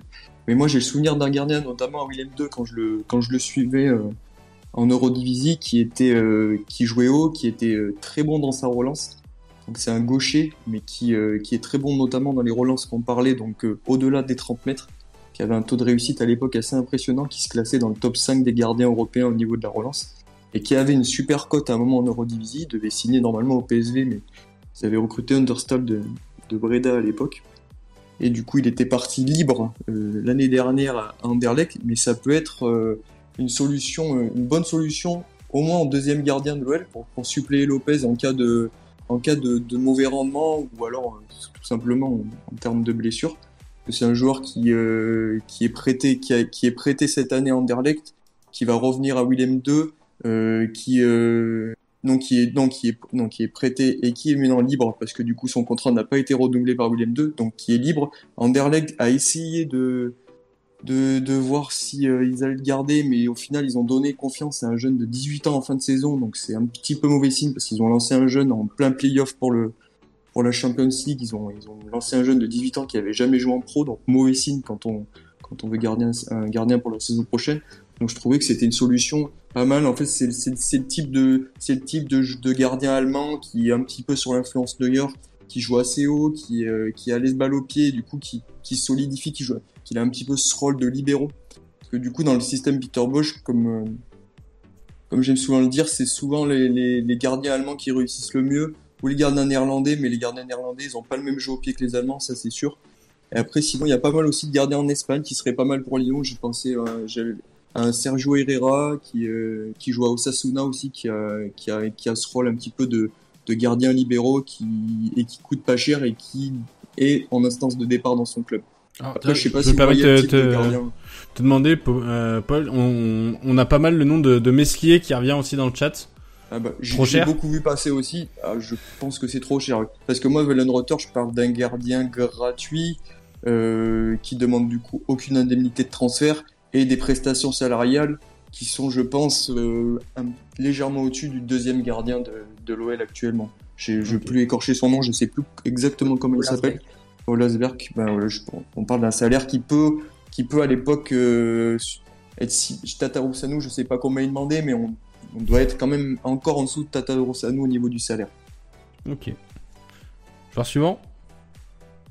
Euh, joueur suivant, c'est euh, Paulinho, mais après, du coup, vous avez parlé de Enrique de Vasco de Gama. Je, je pense que c'est dans les tuyaux. C'est, euh, vous avez plus d'infos de moi sur le sujet si c'est fait.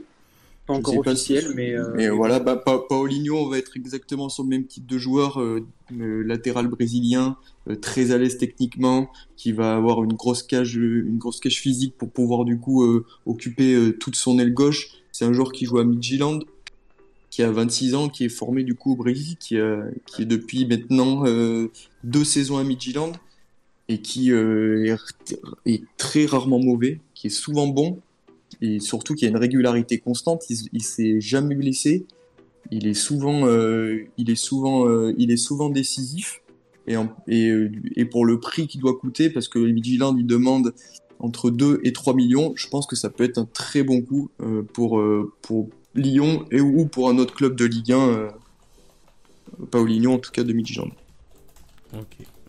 Mais après, du coup, comme j'ai dit, vous avez une de Vasco de Gama, donc on reste vraiment dans le même type et vous allez pas forcément avoir besoin de, de 510 000 joueurs. Vous avez Marvin Bard à ce poste-là et je pense que Marvin Bard en backup de, de Enrique, euh, ça fera l'affaire, euh, ça fera totalement l'affaire pour vous. Allez, hop, on en a, j'en ai vu parler, parler tout à l'heure dans le chat du joueur suivant là. Donc tu nous parles et, apparemment il y avait des rumeurs du côté de l'OL. Alors j'étais pas. Ok. Ah bah par contre j'ai, j'ai euh, les rumeurs, euh, les rumeurs. Il y a, y a qu'un joueur, je je citerai après où j'ai entendu des choses de, de d'amis néerlandais, enfin de, de médias néerlandais aux Pays-Bas. Enfin, oui, du coup, de médias néerlandais aux Pays-Bas, c'est certain.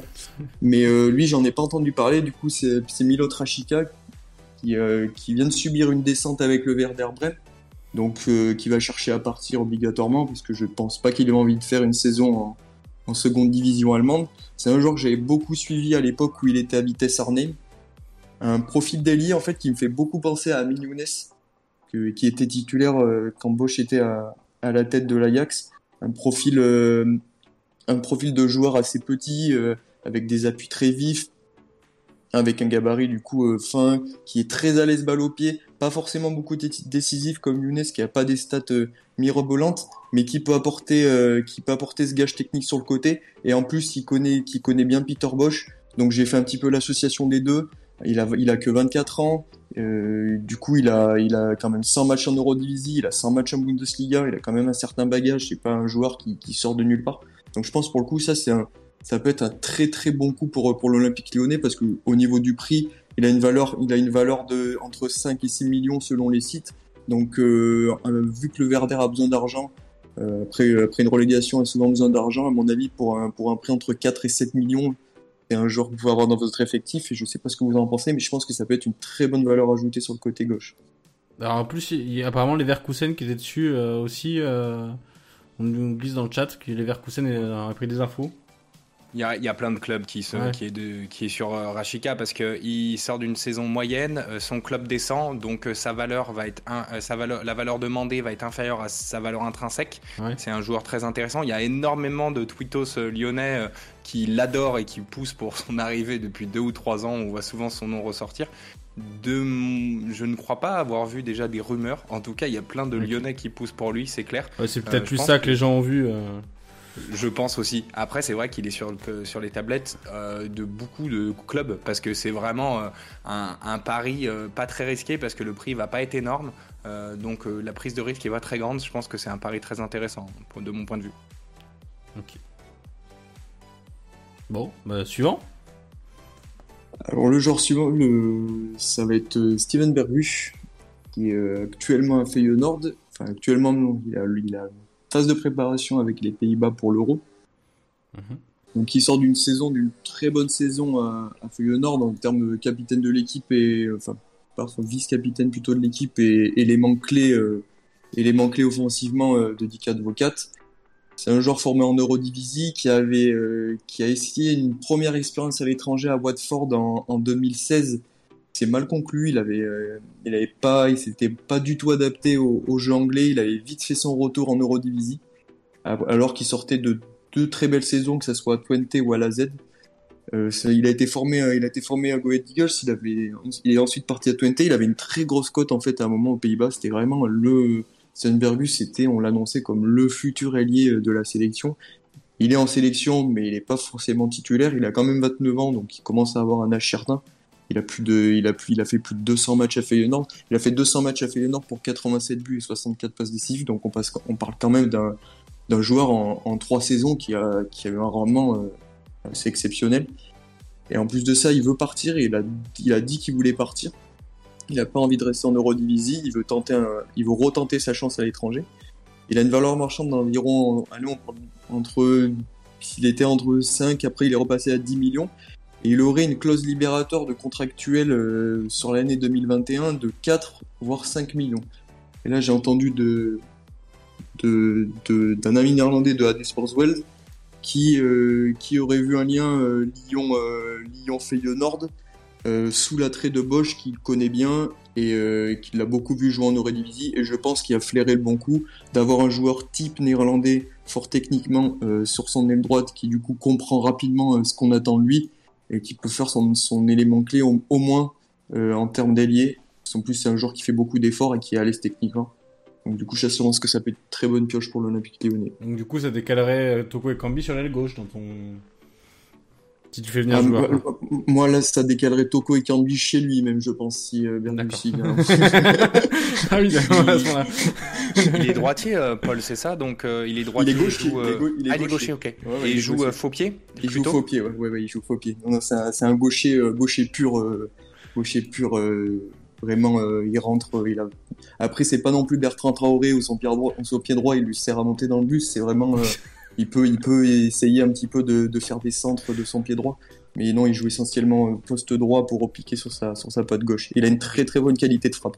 Je crois que t'as donné envie un... joueur de, euh, au supporter de l'OL qu'on le recrute, puisque le fait de renvoyer Toko Kambi chez lui, j'ai l'impression que ça plaît. je crois que c'est un très bon, euh, un très bon tireur de, de coup de pied arrêté. Un très bon tireur de coup de pied arrêté. Et en ouais, plus de ça, c'est c'est euh, voilà, c'est vous allez avoir deux pas qui partent, donc vous allez vraiment moins avoir ce leader, euh, ce leader technique parce qu'il a quand même 29 ans, donc euh, je pense que dans une équipe c'est important d'avoir d'avoir un joueur qui, qui, est fort techniquement, qui a de l'expérience, qui est quand même international néerlandais, donc c'est pas n'importe qui, qui peut avoir un petit peu cette image. En plus, je trouve ça bien de, de recruter un, un joueur néerlandais en même temps que l'entraîneur néerlandais et que que, que Bergus il, soit un petit peu l'identité de ce nouveau projet. Je sais pas si vous me suivez un petit peu dans l'idée, ouais, mais d'avoir un petit peu ce Surtout que Juninho, euh, dans la, la dernière interview qu'il avait fait, euh, il, a, il, avait mis en avant cet élément en disant que euh, l'équipe était assez jeune et qu'il fallait des joueurs expérimentés qui puissent euh, ouais. un peu encadrer tout ça. Donc euh, c'est vrai que sur le plan de l'âge, ça correspond un peu à cette idée. Et en tout cas, c'est un joueur que l'Olympique Lyonnais suit. Ok. Bon, bah, et c'est très intéressant. Euh, et c'est statistiques. Bon, ça reste, ça reste un, un championnat euh, légèrement inférieur à la, à la, France, mais ces statistiques sont quand même assez folles. Et le prix demandé, pareil, ça en fait un, un, un pari euh, en période Covid et de, de situation financière un peu délicate pour l'OL, qui, qui est hyper, hyper intéressant. Si réellement à 4-5 millions, on peut décrocher ce genre de joueur, le, la prise de risque est vraiment minime. Donc ça, ça re ressemblerait à, à, ce, à, ce, genre de bon coup qu'on qu pourrait tenter, je pense. Après, comme je l'ai dit, il a, il a cette, cette expérience ratée à l'étranger qui lui porte un petit peu préjudice parce que du coup, ouais. comme tu dis, il a réussi en Eurodivisie et qui est un championnat de seconde zone européenne. Donc, on ne sait pas encore s'il a, s'il il a maintenant le, le, le, niveau pour passer ce cap. Moi, je pense que maintenant, il a l'expérience pour réussir à l'étranger. De ce que j'ai vu cette saison, en plus, il sort vraiment d'une très grosse saison. Donc là, en suivi comme ça, et en plus avec un entraîneur néerlandais qui peut le mettre en confiance dans un championnat non plus qui n'est pas très loin de l'Eurodivisie, parce que les grosses équipes d'Eurodivisie, elles sont, euh, allez, euh, l'Ajax, le PSV, Feyenoord, même la Z, Vitesse Arnhem. Je pense que ça vaut bien le top 5, top 10 de, Ligue 1, en tout cas pour les trois premiers cités.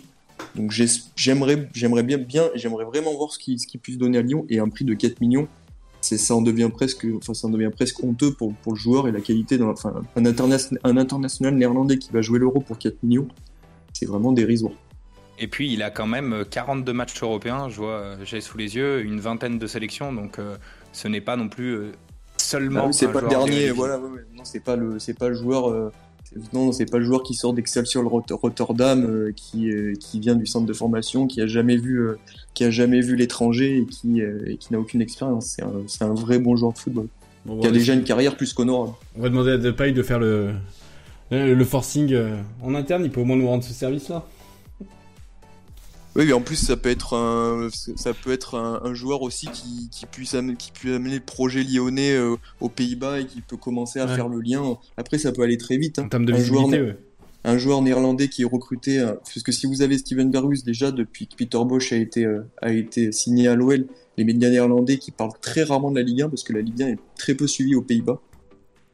Là, on a vu des articles sur Peter Bosch euh, quasi, euh, quasi quotidiennement. Donc, si vous avez un, international, euh, un international néerlandais à la manière d'un Depay qui montre un petit peu l'Olympique lyonnais, qui continue de montrer l'Olympique lyonnais sous l'impulsion d'un entraîneur néerlandais aux Pays-Bas, ça peut être peut-être bénéfique pour la suite, pour, bah, pour, le futur recrutement de, joueurs de centre de formation ou joueurs assez importants du championnat néerlandais.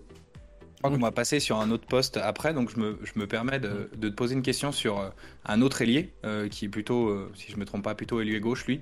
C'est euh, Bergwijn, qui est à Tottenham en ce Bergwijn, moment, qui, ouais. qui, est en échec en ce moment, que Tottenham en demanderait comme un prix assez important, certainement vers les 25 millions, vu que 25 millions, oui. on, on est en discussion actuellement avec Tottenham pour, pour vendre Andersen. Est-ce que ça pourrait permettre éventuellement de faire des premières approches, des discussions pour ce joueur, pour faire baisser éventuellement le prix d'Andersen. Est-ce que tu penses que ce serait faisable? Et au-delà de la faisabilité, ce qui est intéressant, c'est est-ce que tu penses que c'est un joueur qui pourrait euh, apporter quelque chose à l'OL et puis au système de Bosch? Au système de Bosch, j'en suis pas totalement convaincu parce que c'est pas un profil que je vois très bien s'adapter au système Bosch. Euh, il est assez, euh, c'est un joueur qui est très percutant, qui n'est pas forcément, euh, c'est pas un fin, c'est pas un fin technicien. Il, donne beaucoup d'efforts. Il est très, il est même, parfois même pas violent, pas, violent péjorativement, mais il met de l'impact, il met de l'impact offensif. Et je le vois pas, je le vois pas s'adapter très bien, s'adapter très bien dans le système Bosch, surtout en termes d'efforts défensifs. Alors que lui, c'est vraiment, lui, c'est la défense, il connaît pas. C'est sa moitié de terrain, il redescend jamais. C'est vraiment un joueur aux efforts défensifs, c'est ça qu'on lui reproche souvent. Et à Tottenham, c'est pour ça qu'il a pas trop joué, parce que c'est une équipe qui demande aux, ailiers de partir de très loin, que ce soit Son ou, ou de l'autre côté. Enfin, ils partent de, en général très loin. Et Bergwijn, pour ça, il est vraiment pas à l'aise. En plus de ça, on en parle à l'Ajax pour un retour aux Pays-Bas. Pour, comme souvent, les joueurs qui réussissent pas trop leur première expérience, ils viennent reprendre un petit peu de, ils retournent un petit peu comme on dit chez maman pour ben, pour pour reprendre un petit peu de de, joie dans, dans leur carrière, pour reprendre un petit peu de niveau, de confiance en claquant un petit peu des buts contre des contre des contre des défenses sombres d'Eurodivisie qu'on connaît bien. Et après, quand ils sont remis en confiance, ben ils, ils remettent un peu de sous. Euh, dans l'argent de leur club et ils retentent l'expérience à l'étranger. Un petit peu comme Bergus, même si lui, il rapportera pas énormément à Feyenoord. Ça peut être un petit peu, un petit peu même, la même étape de carrière, je pense. On en parle fortement à l'Ajax et il y a de fortes chances que ça, que ça, que ça se fasse. Après, je suis été, été étonné parce qu'on parle, enfin, on parle aussi d'un accord avec Souleymana, que vous connaissez bien, enfin, qui était annoncé à l'OL et qui va être, euh, qui, qui va sans doute être recruté à, sans doute être recruté à l'Ajax. Je sais pas si on fera réellement les deux. C'est possible parce que du coup, sous les Mana, maintenant, il joue plus à Norge Island, il joue plus en termes de second attaquant, voire neuf. Et ça peut être un complément intéressant à Sébastien Haller en termes de profil. Mais euh, en tout cas, Bergville, non, je le vois pas du tout signé à. Oh, ça pose la question de Quincy Promesse aussi, qui fait des allers-retours entre oh. l'Ajax et la Russie. Non, Quincy, euh, non, Quincy, Quincy, il est, Quincy, il est, au il est à Moscou, il vit sa meilleure vie, et en plus de ça, il a un procès, euh, il a un procès aux Pays-Bas. Oui, bah je, pense, je, pense que, je pense que, je pense que le plus loin il est, mieux, mieux, mieux il se porte. ok. non, non, la Russie, la Russie, il est, il est parti, il est parti, il est parti cet hiver, il, il, est, retourné dans un, il, est retourné dans un club qu'il connaissait très bien. Je pense qu'il bougera plus de là-bas. Il a fait il a fait pas mal de, ouais, l'extra ça s'est vraiment pas bien passé. C'est un joueur que j'aime beaucoup, mais l'extra sportif à, Amsterdam, ça s'est vraiment pas bien passé. Donc là, je pense qu'il, son but, c'est se faire oublier un petit peu en Russie, prendre, l'argent qu'il a à prendre, claquer ses dizaines de buts par, euh, par saison, et c'est tout. Il fera un petit peu de rap là-bas, et il fait le ramen fils de temps en temps, et c'est réglé, quoi. C'est fin de carrière. ok. On avait, un dernier poste? Euh, mon dernier poste, bah, du coup, c'est le poste pour le poste d'attaquant, parce que du coup, vous allez quand même avoir besoin d'un attaquant euh, supplémentaire avec Slimani, si en tout cas Dembélé part, parce que euh, si je me trompe, vous avez qu'un neuf qui peut jouer vraiment dans le rôle second attaquant, attaquant en retrait qui a les balles au pied. Peut-être ouais. Kadewere aussi. Ouais, bah, Kadewere est plus à l'aise que, que Slimani. après, Kadewere, pour l'avoir vu en, Suède, la passe, c'est quand même pas son fort. Hein. Pas autant dans la finition, dans le dribble, je suis d'accord, mais alors la passe. Euh, ça dépend. C'est le, gros défaut que j'avais mis sur lui. Euh. à du Garden, euh, à du Garden, je l'ai vu envoyer des passes loin des stades. Hein. Je pense qu'il a quand même bien progressé parce qu'au Havre, il s'était imposé comme un vrai 9,5 qui participait, qui participait beaucoup au jeu. Et on l'avait vu à l'OL aussi avant sa pubalgie. il était même assez amateur des talonnades, ce genre de choses. Donc il est assez intelligent pour combiner. Après, c'est peut-être pas non plus effectivement le, joueur le plus technique euh, par la passe, mais euh, je pense qu'il a dû quand même évoluer du coup par rapport à, comment tu l'avais vu en, Suède. Mais effectivement, euh, ça reste un point d'interrogation. Ce qui est sûr, c'est qu'il aime participer au jeu. Ça, on l'a vraiment vu. Il aime beaucoup combiner, etc. C'est vraiment quelque chose qu'il aime développer, qu'il n'a pas trop pu développer non plus énormément avec le Havre de, de Le Guen parce que c'est très minimaliste comme football et très sur la contre-attaque. Mais euh, oui, il est encore perfectible techniquement, mais je rejoins un peu. Euh, Joe, c'est une volonté qu'il a de, pas mal participer au jeu. Donc, à voir, à voir euh, ce que Après, c'est physiquement, physiquement, il aime, enfin, la manière d'Adolberg, il a quand même un joueur qui, qui est fort physiquement, qui a déouéré. J'ai un peu de mal à le, à le voir vraiment solide dans le duel de haut jeu.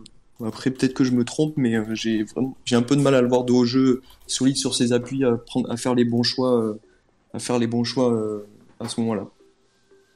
Oui, il, pèsera pas autant que Slimani euh, sur les défenses et c'est vrai qu'il va plutôt en fait éviter le duel en redescendant plutôt que les euh, qu'assumer ces duels-là. Donc effectivement, de ce point de vue-là, euh, il peut avoir quelques lacunes. Quoi. Donc c'est pour ça, bon, on est curieux de voir ce que tu vas nous dire sur le, prochain C'est pour ça, voilà, c'est que, que j'ai choisi Lucas Enmecha, que j'ai beaucoup suivi cette année en Derlecht, qui, que j'ai encore vu hier contre le Danemark avec la, les U20 allemands qui pour moi, euh, quand je l'ai vu hier, ça m'a sauté aux yeux et je me suis dit, en fait, c'est euh, ce joueur, c'est exactement le profil qu'il faut à l'Olympique lyonnais. C'est un joueur qui, dos au jeu, est pour moi monstrueux dans les déviations qu'il fait. Il a, il a une faculté de se démarquer et de faire des passes en une touche qui sont remarquables, notamment pour les latéraux et les joueurs qui jouent proche de lui.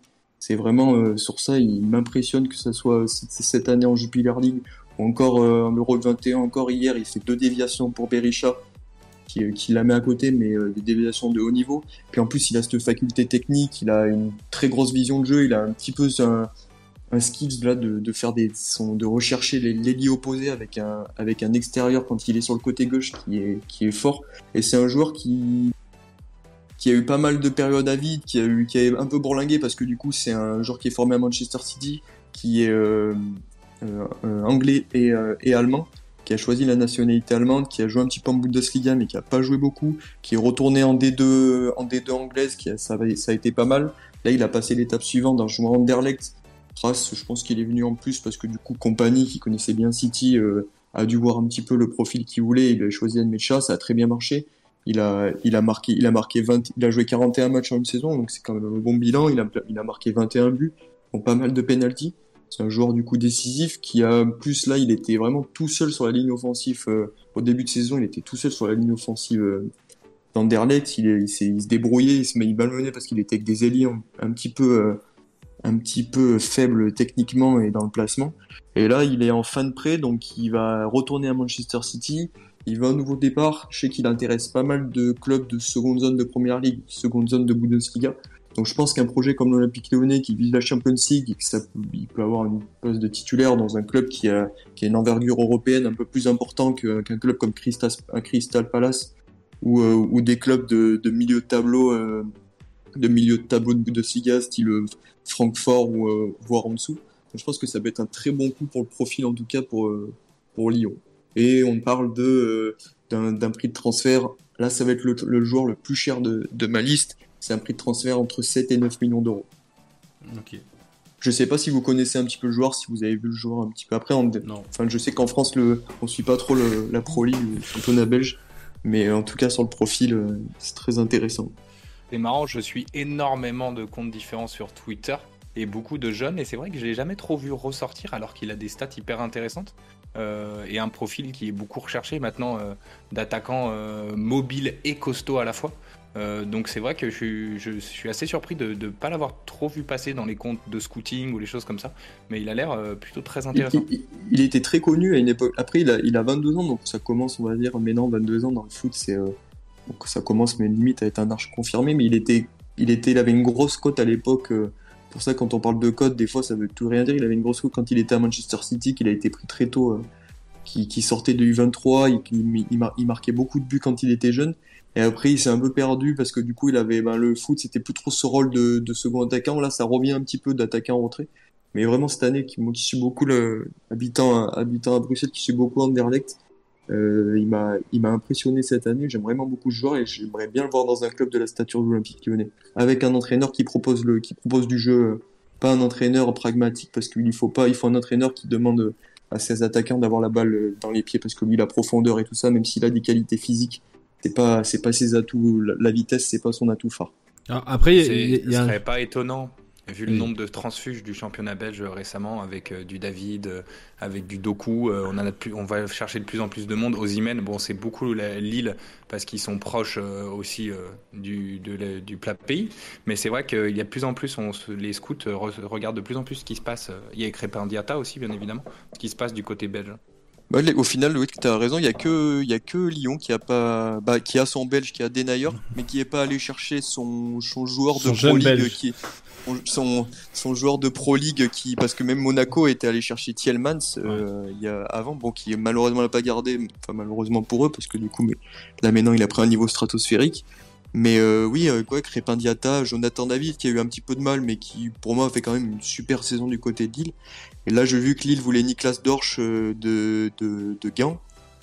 Et ça continue pas mal, parce que la Pro League, quand même, pour suivre, c'est pas un niveau exceptionnel, mais, le, mais les cadors ont quand même, ce Club Bruges, Anderlecht, l'Antwerp, quand même des clubs qui ont, qui ont des joueurs assez intéressants. Et je pense que, que Lucien Mecha, après, ça peut être vraiment une super solution pour l'Olympique Lyonnais en, en titulaire, voire en second, enfin en, remplaçant Slimani, mais à terme en titulaire parce que du coup Slimani, euh, il, je pense pas qu'il ait le, bagage physique pour faire toute une saison Europa League, Ligue 1 en tant que titulaire. Après, il y a un joueur euh, qu'on a déjà entendu du côté de l'OL régulièrement, champion du monde, champion d'Europe. Euh, ah, avec un gros bagage, voilà. Olivier Giroud, la rumeur, enfin c'est une rumeur à l'OL qui vient régulièrement. Ah, je serais pas étonné d'aller voir. Euh, j'ai mon meilleur ami fan de l'Olympique Lyonnais là, s'il entend ça, il doit. il, va, m'insulter. Il va... Ah ouais, il va, il va, pas être bien là. Ça va être, non mais non non, je, déconne. Non, c'est juste que connaissant euh, le mercato et que sachant que Giroud est sur le marché, ce serait pas étonnant de voir euh, des, des, rumeurs sortir dans ce sens-là. Et bah puis, vous, vous en pensez quoi Giroud? Non mais non, moi je veux pas l'OL, jamais non, mais puis en termes de salaire, on n'a pas les moyens. Ouais, aujourd'hui. Euh. Mais, mais, si on supprime les, les prétentions salariales, votre, non, mais votre, avis, votre avis négatif sur lui, il part de, de un argument euh, parce que c'est quand même un joueur qui, euh, qui, qui, remplit totalement le rôle que demande Bosch à un attaquant. Pour le coup, avec avec hein. avec pour le coup lui une super finition, un peu à la manière d'un Dolberg. Parce que dans le type, il ressemble un petit peu à un Dolberg, peut-être plus Dolberg est un peu plus à l'aise techniquement, mais on est on est sur le même type de joueur. En fait, la vraie question, c'est euh, est-ce qu'il est capable euh, maintenant à son âge et après tant de saisons où il a fait le Joker d'être euh, un attaquant titulaire même une trentaine de matchs dans l'année? C'est un vrai point d'interrogation, ça. On ne sait pas tellement au final. Vas-y Joe, je t'ai coupé la parole, désolé. Non, pas de souci. Je, je, suis assez partagé en fait, parce qu'effectivement, pour jouer deux buts, euh, Olivier Giroud l'a largement prouvé qu'il en, en, était capable. Euh, par contre, c'est vrai que si on confronte par exemple au profil de Slimani, Slimani a, a une vision de jeu euh, assez 360 degrés, capable de combiner dans les petits espaces et aussi capable de faire des appels pour euh, un petit peu à l'image de ce qu'a fait euh, Werner contre, contre, contre Manchester City, c'est-à-dire des appels qui euh, vont te permettre des fois d'écarter les défenses. Il, est très intéressant pour ça, Slimani. Giroud, je le vois peut-être avec une palette moins, moins large en termes de, de, profil, où il va plutôt être un point de fixation. Est-ce que Peter Bosch attend pas aussi de ses joueurs? Est-ce qu'ils soient peut-être un peu plus électrons libres, en tout cas capables de se déplacer en fonction du positionnement de leur, de leur coéquipier je sais pas. Je pense que c'est pas une hérésie, mais euh, je suis pas sûr que ce soit non plus le profil idéal. Bon. Ok, euh, bah, c'était pour avoir un avis, euh, c'était pour avoir un avis un peu plus développé, mais je comprends, je comprends les attentes, mais moi personnellement, d'un avis extérieur, en, tant que non supporter lyonnais, je trouve qu'il ferait pas tâche dans l'effectif, au moins sur ce qu'il demande dans le système Bosch. Je pense que ça peut être un, atout assez, assez, assez bon. Après, c'est qu'un avis euh, personnel. Après, moi, je préfère avoir la Formule 1. Hein. Ah, bah, après ça, bah, par contre, son impression, enfin Benzema euh, dans le système Bosch. Non, mais si, parle, si on oublie la prétention salariale, enfin voilà. Ah ouais, non, ouais, mais par contre, Benzema, si, si, si euh, du coup Benzema fait ce qu'il dit, donc sur les, les donc, 2-3 ans, si Peter Bosch est encore là et qu'il garde encore son 4-3-3 éternel, dans le rôle d'attaquant euh, qu'il a, actuellement, là, euh, là c'est du, du caviar. Hein. On parlait de piste belge pas mal euh, et, et d'ailier, et bon, tu es quand même supporter de l'Ajax. Noah Lang, t'en penses quoi? Et tu penses qu'il il est actuel, il a été vendu, il est plus du tout, il appartient plus du tout à l'Ajax. Tu penses qu'il va Noah Lang, ouais, ouais, il a, il a, été vendu, ouais. Et il va rester une saison de plus en Belgique, tu penses? Parce qu'il il sort d'une grosse saison là. Après, Noah Lang, il a un problème, c'est qu'il a, c'est qu'il a deux de QI en fait. Il a vraiment et encore deux. Je pense que je suis gentil. On parle vraiment. Ouais, on a donné sur les joueurs à ce niveau-là, c'est bon. C'est vraiment, il est, euh, non mais vraiment pour le coup, lui, il est vraiment pas intelligent. Il a, il a toujours, euh, il a toujours euh, fait ses, fait ses gammes dans les clubs, dans, enfin dans les catégories dans lesquelles il est passé parce que c'est un bon joueur, il est fort techniquement. Là, Bruges, quand il est arrivé, il s'est imposé directement. Il a, il a fini euh, meilleur jeune joueur du championnat. Pas meilleur joueur, bah, parce que comme on dit, comme il est un peu bête, il a fait des petits chants antisémites euh, quand, Bruges a été champion. C'est vraiment ce type de joueur-là euh, à avoir la grosse tête. C'est pour ça qu'il n'a pas été gardé à l'Ajax, parce qu'il correspondait pas du tout, mais vraiment pas du tout à l'éthique du club. Du coup, quand, il est parti, il y en a beaucoup qui sont accablés. Oh, l'Ajax, encore une fois, ils font pas confiance à un talent, il explose ailleurs. Il y a souvent, L'Ajax s'est trompé euh, historiquement, ils ont déjà eu des, joueurs avec qui se sont trompés, mais lui pour le coup ils se sont pas trompés parce que euh, à la manière d'un Bazoer, d'un Kishna, des joueurs que j'aime un peu plus que Noah Lang, mais euh, des joueurs qui sont partis tôt, qui avaient des potentiels énormes, mais qui n'avaient pas forcément beaucoup dans le citron, et du coup la, déjà que ça soit techniquement au bout d'un moment, le système de l'Ajax demande beaucoup de facultés intellectuelles. Quand on a des joueurs comme Gravenberch, on voit que c'est un joueur même s'il a 19 ans, bah, dans la tête, il en a. Et en plus de ça, au niveau du comportement, à l'Ajax, là, comme avec les Bonana, on n'aime pas trop euh, les joueurs qui font du, qui dans l'extra sportif peuvent se montrer dans les médias et peuvent donner une image du club. L'Ajax, c'est une institution, c'est une, institution qu'il faut respecter. Les anciennes gloires portent beaucoup d'importance. Et un joueur comme Noah Lang, euh, c'est pour ça qu'il est parti, qu'il a, qu'il a réussi pour l'instant à l'étranger mais c'est pas un joueur que, que, moi je trouve important. Enfin, dans une équipe, il peut, il peut vite être un élément, un élément perturbateur. Donc incompatible Juninho, euh, ça, voilà. on peut le voir dans le chat. Je, pense, je, pense pas, je pense pas que Lyon, je pense pas que Lyon ait besoin d'un joueur comme ça, euh, d'un joueur qui a un fort caractère, qui puisse un petit peu mettre de tension dans l'équipe. Euh, je sais pas, je, je connais pas du tout les, enfin je connais un petit peu la génération qui arrive, mais je les connais pas trop au niveau du mental, au niveau de ce qu'ils ont un petit peu dans la tête. Cherki, j'ai l'impression que c'est quelqu'un d'assez posé, mais qui peut être parfois sur la tangente, un petit peu influençable, voilà, qui peut être un petit peu sur la tangente, qui peut peut-être euh, des fois un peu montrer un caractère euh, qui correspond pas trop à, ce qu'on attend d'un futur très bon joueur professionnel. Et Noah Lang, lui, il a montré là dernièrement qu'il en avait pas beaucoup dans, le citron et qu'il a un entourage qui lui est pas du tout favorable. Il a pas un très bon agent, son agent qui est connu aux Pays-Bas pas une très grosse cote. Donc là, même s'il a été excellent avec Bruges, qui leur a, donné le titre, je pense que pour Lyon, il faut mieux qu'ils aillent chercher un Doketelar de, de Bruges qu'ils prennent Noah Lang. Et euh, on parle beaucoup de lui à Leeds. Je pense que Leeds à Noah Lang, ça peut être une, une, très bonne solution parce que du coup, avec Bielsa, il aura pas le choix. S'il fait un peu le, un peu le malin, il va se faire redresser, il aura pas le choix d'être dans le rang. Mais avec un joueur, euh, avec dans, dans, un effectif comme ça, où en plus il peut avoir le statut de leader, euh, un petit peu de futur star, euh, j'ai peur qu'il bloque Cherki. Non, non, pas bonne solution pour moi. Bah écoutez, euh, je crois qu'on va s'arrêter là parce que c'est vrai qu'on a, bien, un peu bien, fait le tour des, des recrues. euh, merci à tous euh, d'avoir d'avoir participé à cette émission. Merci beaucoup Paul, c'est super intéressant. On a, on a fait durer ce, ce, ce, live un peu plus longtemps. Je suis désolé, je, je, vous monopolise un peu ah, la non, parole non, des pas fois. de problème, C'était un grand plaisir. C'était un grand plaisir. Euh, je pense qu'on a appris aussi pas mal de choses. C'est vrai que ton, euh, ton, ton, analyse sur le, bah déjà le fait que tu connaisses très bien euh, le, championnat néerlandais, ça aide beaucoup. Et puis globalement, je pense que le football nordique en plus. Donc c'est vrai que c'était vraiment intéressant. On a pu parler de nombreux sujets et puis confronter ça avec l'OL. Euh, merci beaucoup au chat d'avoir beaucoup participé.